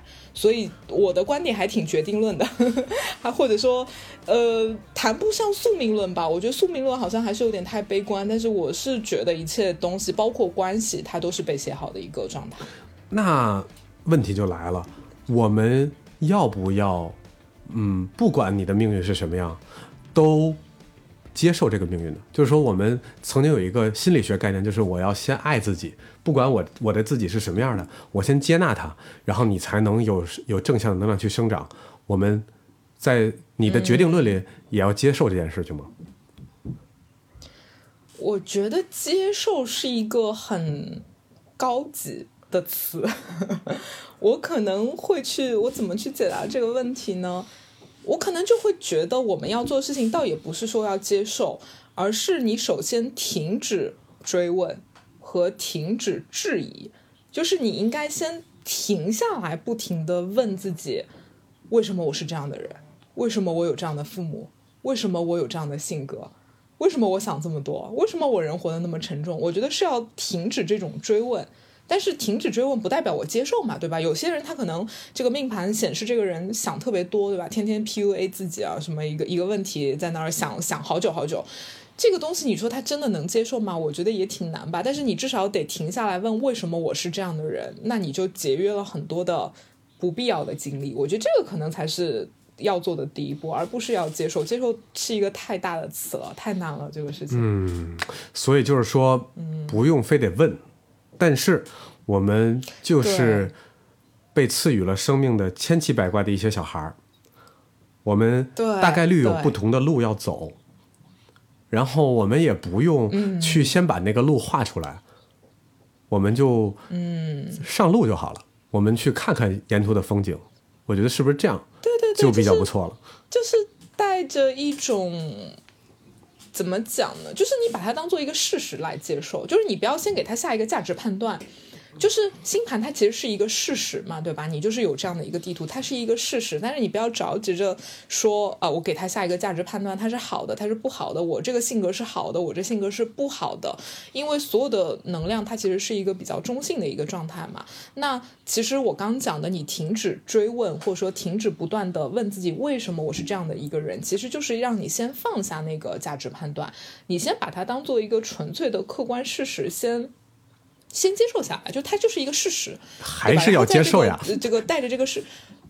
但是我们讲的接受不是一个维度啊。我觉得你讲的那个接受已经有点到价值层面了。我只是说我接受这个事实，比如说我接受我这个人。举个例子，我我我我就是，比如说我只有一米六，对吧？我比如说一个男生，我只有一米七，我接受这个事实本身，但是我不觉得一米七就是一个。不好的事情，我得接受一米七就是不好的，这是两个维度的一个接受。我觉得就是我说的接受，可能更多是接受事实。然后你带着这个客观的事实上路，就像你说的，我们就是不同的小孩，我们上路，在这个上路的过程中，你看看是不是有可能把你的这个事实本身。再结合你当下生存的这个时代，因为每个时代都有一个主流价值观嘛，对吧？你再结合这个生活的这个时代啊，就借鉴一些这个时代的这个价值观的一个体系，然后看看你自己的这个事实本身，它是不是可以外化为一些价值，而且是所谓的好的价值。我觉得这个可能是我们更多要去花精力做的一个事情，就是你慢慢的把命运的这个事实。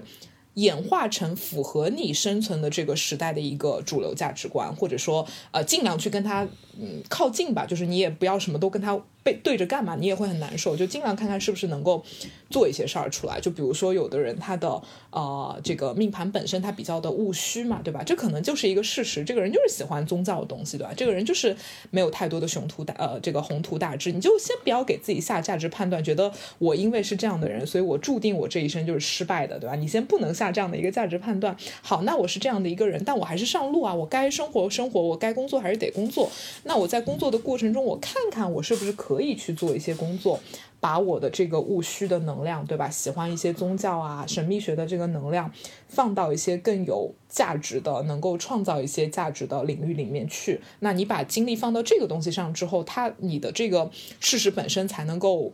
嗯，开出一些花来吧。我觉得这是一个所谓的积极视角，就是在决定论下，可能我能够想象出来的一些比较积极的一些东西。嗯，我觉得够了。我觉得这样的话已经非常有指导意义了。对吧？不然不然，大家要怎么办呢？因为大家不管呃，在什么宗教的前提下，可能有人说你还有不同的转世啊，你还有很多不同的这个生生命。但是在我们不确定这件事情的情况下，我们能把控的就是这一生嘛。所以那不然怎么办呢？我们就先上路呗。哦，我刚我刚就在想，就是其实。为什么大家会有那么多人生的困扰，或是对自我的困扰？我觉得我刚跟你聊这个东西，我还挺有启发的。我突然发现，其实大家都跳跃了事实那一步，就直接上升到价值层面了。就你老是在评价自己，我好还是不好，我行还是不行，我顺利还是不顺利，我是成功的还是失败的？就你老是在。嗯，在价值层面评价自己，但甚甚至你在评价自己的这个前提下，你都没有看到你自己到底是什么，就是以一个客观的事实来看到自己。就这一步，其实很多人都甚至没有做。你还没有看到你自己是谁的时候，就着急去评价自己，所以就反而演化出了很多的困难，或者是很多的困扰。对，但是你撇掉这个价值判断的话，其实好像人生也许会轻松一点。嗯。有道理，我觉得啊，咱们这期聊完之后，可能会有特别多的人想知道，到底从星盘里能告诉我什么了。我觉得一定会有这个 这个这个供需需求出来啊。然后呃，因为我们今天聊聊了半天，我们其实没有去。进入到星盘是什么来讲解这件事儿，我们还是拉回到一个对吧？我们还是拉回到一个这个生活的层面在讲。我觉得大家一定带着很多问号在说，那这个星盘到底能告诉我什么呢？就是那些宫、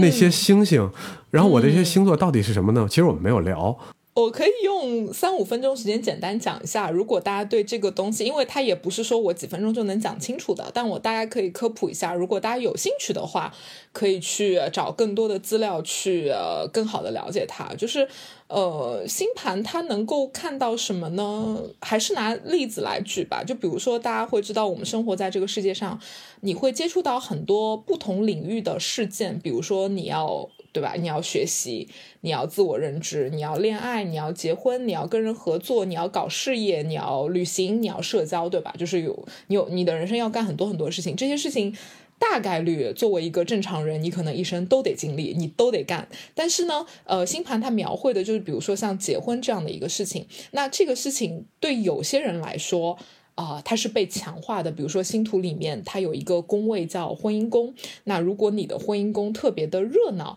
那么可能婚姻这件事情对你来说，它的意义、价值和对你的一个启发，也许会更大。但是另一个人，他的这个婚姻宫是空的啊，里面什么东西都没有，那就代表说，也许你生而生而为人的一生，你可能也不得。就是你必须要去经历这样的一个事情啊，或者大部分人必须得去经历婚姻。但是婚姻这个事件，它在你的人生的这个整体的这个进展中，它也许不是一个重要的东西。就这个事情呢，可有可无，它发生了，但是它对你的这个影响啊，对你的指导意义啊，或是让你个体的满足感啊，其实没有这么的高。所以星图它描绘的其实就是我们人生中好像。必须要去经历的这么多事件，他会告诉你哪些事件对你来说也许更重要。呃，然后你花更多精力投入进去呢，其实给你的满足感会更大。但是有些事情呢，也许在世俗意义上它是重要的，但是对你这个个体来讲，它其实没有那么重要。所以其实你可以，比如说，如果你你是一个在被逼婚的人，那你看到之后，你也许就可以卸下负担，告诉自己说，其实这个事情我自己并真的没有那么想要。那我我我更想要把我的精力放到事业上，放到我的兴趣爱好上，放到我的学业上。它其实描绘的就是。类类似像是这样的一个东西，它就是告诉你什么东西对你更重要，什么东西对你没有那么重要，然后你就可以合理的去安排自己的时间和精力去做那些对你来说更重要的事情，而对那些也许对你来说没有那么重要的事情懂得放手，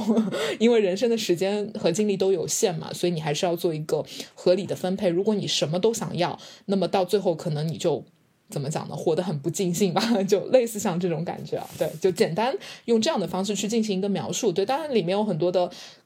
呃一些专业的术语啊，但这个可能三言两语讲不清啊。有机会大家可以去啊自己找资料，可以去看一看。嗯，我觉得这个是一个非常重要的点，大家听到了吗？就是说。这个东西不像大家经常在公众号或者在一些这个小文章里看到的，并不是说，哎，你上升星座是啥？哦，那你以后会怎么样？或者说你你你的月亮是什么？然后你在那里边啊，你比如说我月亮是个巨蟹啊，你就居家，你就是一特别顾家的人，不一定，它不是这么来解读的。嗯，我觉得大家可以要认知到这一点是很重要的。而且我觉得贝拉刚才想说的东西呢，如果你婚姻宫是空的，有人给你看过，你婚姻宫是空的。可不代表你结不了婚。是的，对，对，他不能够画一个等号。对，我知道有人看过之后，他说：“哎，完了，人给我看了，说我这婚姻宫是空的，完我这辈子没有爱情，没有没有没有那个婚姻了，不尽然。”是的。对，就是我会觉得，就是很多事情，其实你从呃，就是怎么讲，常识层面你都会知道，很多东西你必须得去经历的，你你逃不掉的，你你肯定都会，你该有的都会有，对吧？比如说有的人金钱宫是空的，你能说你自己这辈子都赚不到钱吗？不可能，你多少得能赚到点钱嘛，对吧？这其实是一个常识问题。那我我就觉得，如果你从比如说这个事情它给你的满足感是高还是低介入进去的话，我觉得它其实才是一个更中正的一个。解释吧，就是你不能说你有还是没有，对吧？你得说这个东西对你重要还是不重要，还是得回到这个人本身的一个需求的这个维度上啊，那他才会知道哦，原来这个东西对我是有这个层面的一个影响的。包括我一上来有讲，包括你刚刚提到的那个点，就是太多人把这些东西只是停留在对性格的解读，对吧？大家看到这些东西啊，你性格是这样的，你性格是那样的，但你会发现这个东西其实对你没有指导意义。嗯，对。嗯，你除了觉得嗯说的很准，对吧？别人这么一讲啊，好准哦，你怎么那么准啊？那没有了，就就就只是到这个层面为为止，对吧？对，所以我想提醒大家，就是可以，如果大家感兴趣，可以再深入的了解一下这个我们叫姑且叫它学科吧，我们不叫它这个、嗯这个玄学。我觉得它还是有一定的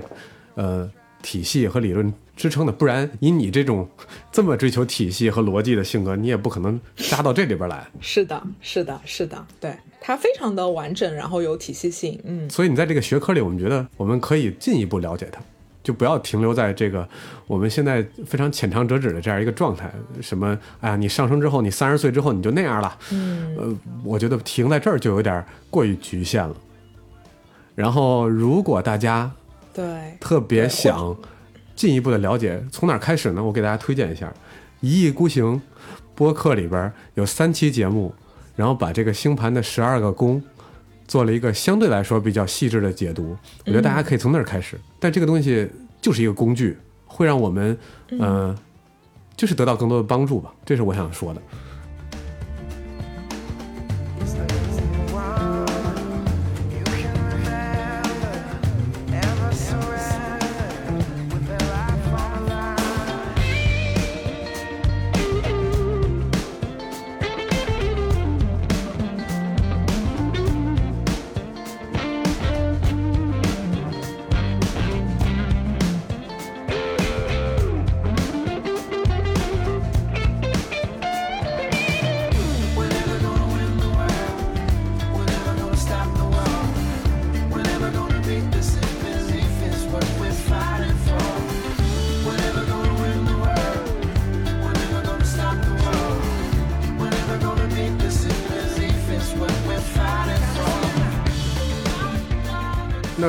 在我们结束之前，让你给所有的人在隔离中的一个小 tip、小建议，你会说什么呀？我觉得可能就是我之前在做节目里的时候也有呃，就是跟听众讲的一个话嘛，就是我觉得如果你愿意相信我们今天在节目里聊的这个东西，那你就会发现你作为一个个体，虽然我们就会说啊，个体的确不重要，没有那么重要吧，对吧？你是被安排的，你被。强行塞了一个人生剧本，但是也因为你有一个你个体的人生剧本，所以你其实是有自己的一个小太极的，就是你自己其实是有自己的一个能量场的。所以呃，在隔离的时候或者在疫情的时候，你还是得坚守住自己，然后保护好自己，就不要太被外面的这个环境影响到。对，然后我觉得可能这是我更想跟大家讲的吧。对，好，希望大家能保护好自己的小太极，然后也也希望嗯我们早日有一天可以实现一个线下录制，也这就意味着我们大家都能出门了。好，那今天我们就这样了，谢谢贝拉女士。嗯，谢谢明之山的邀请。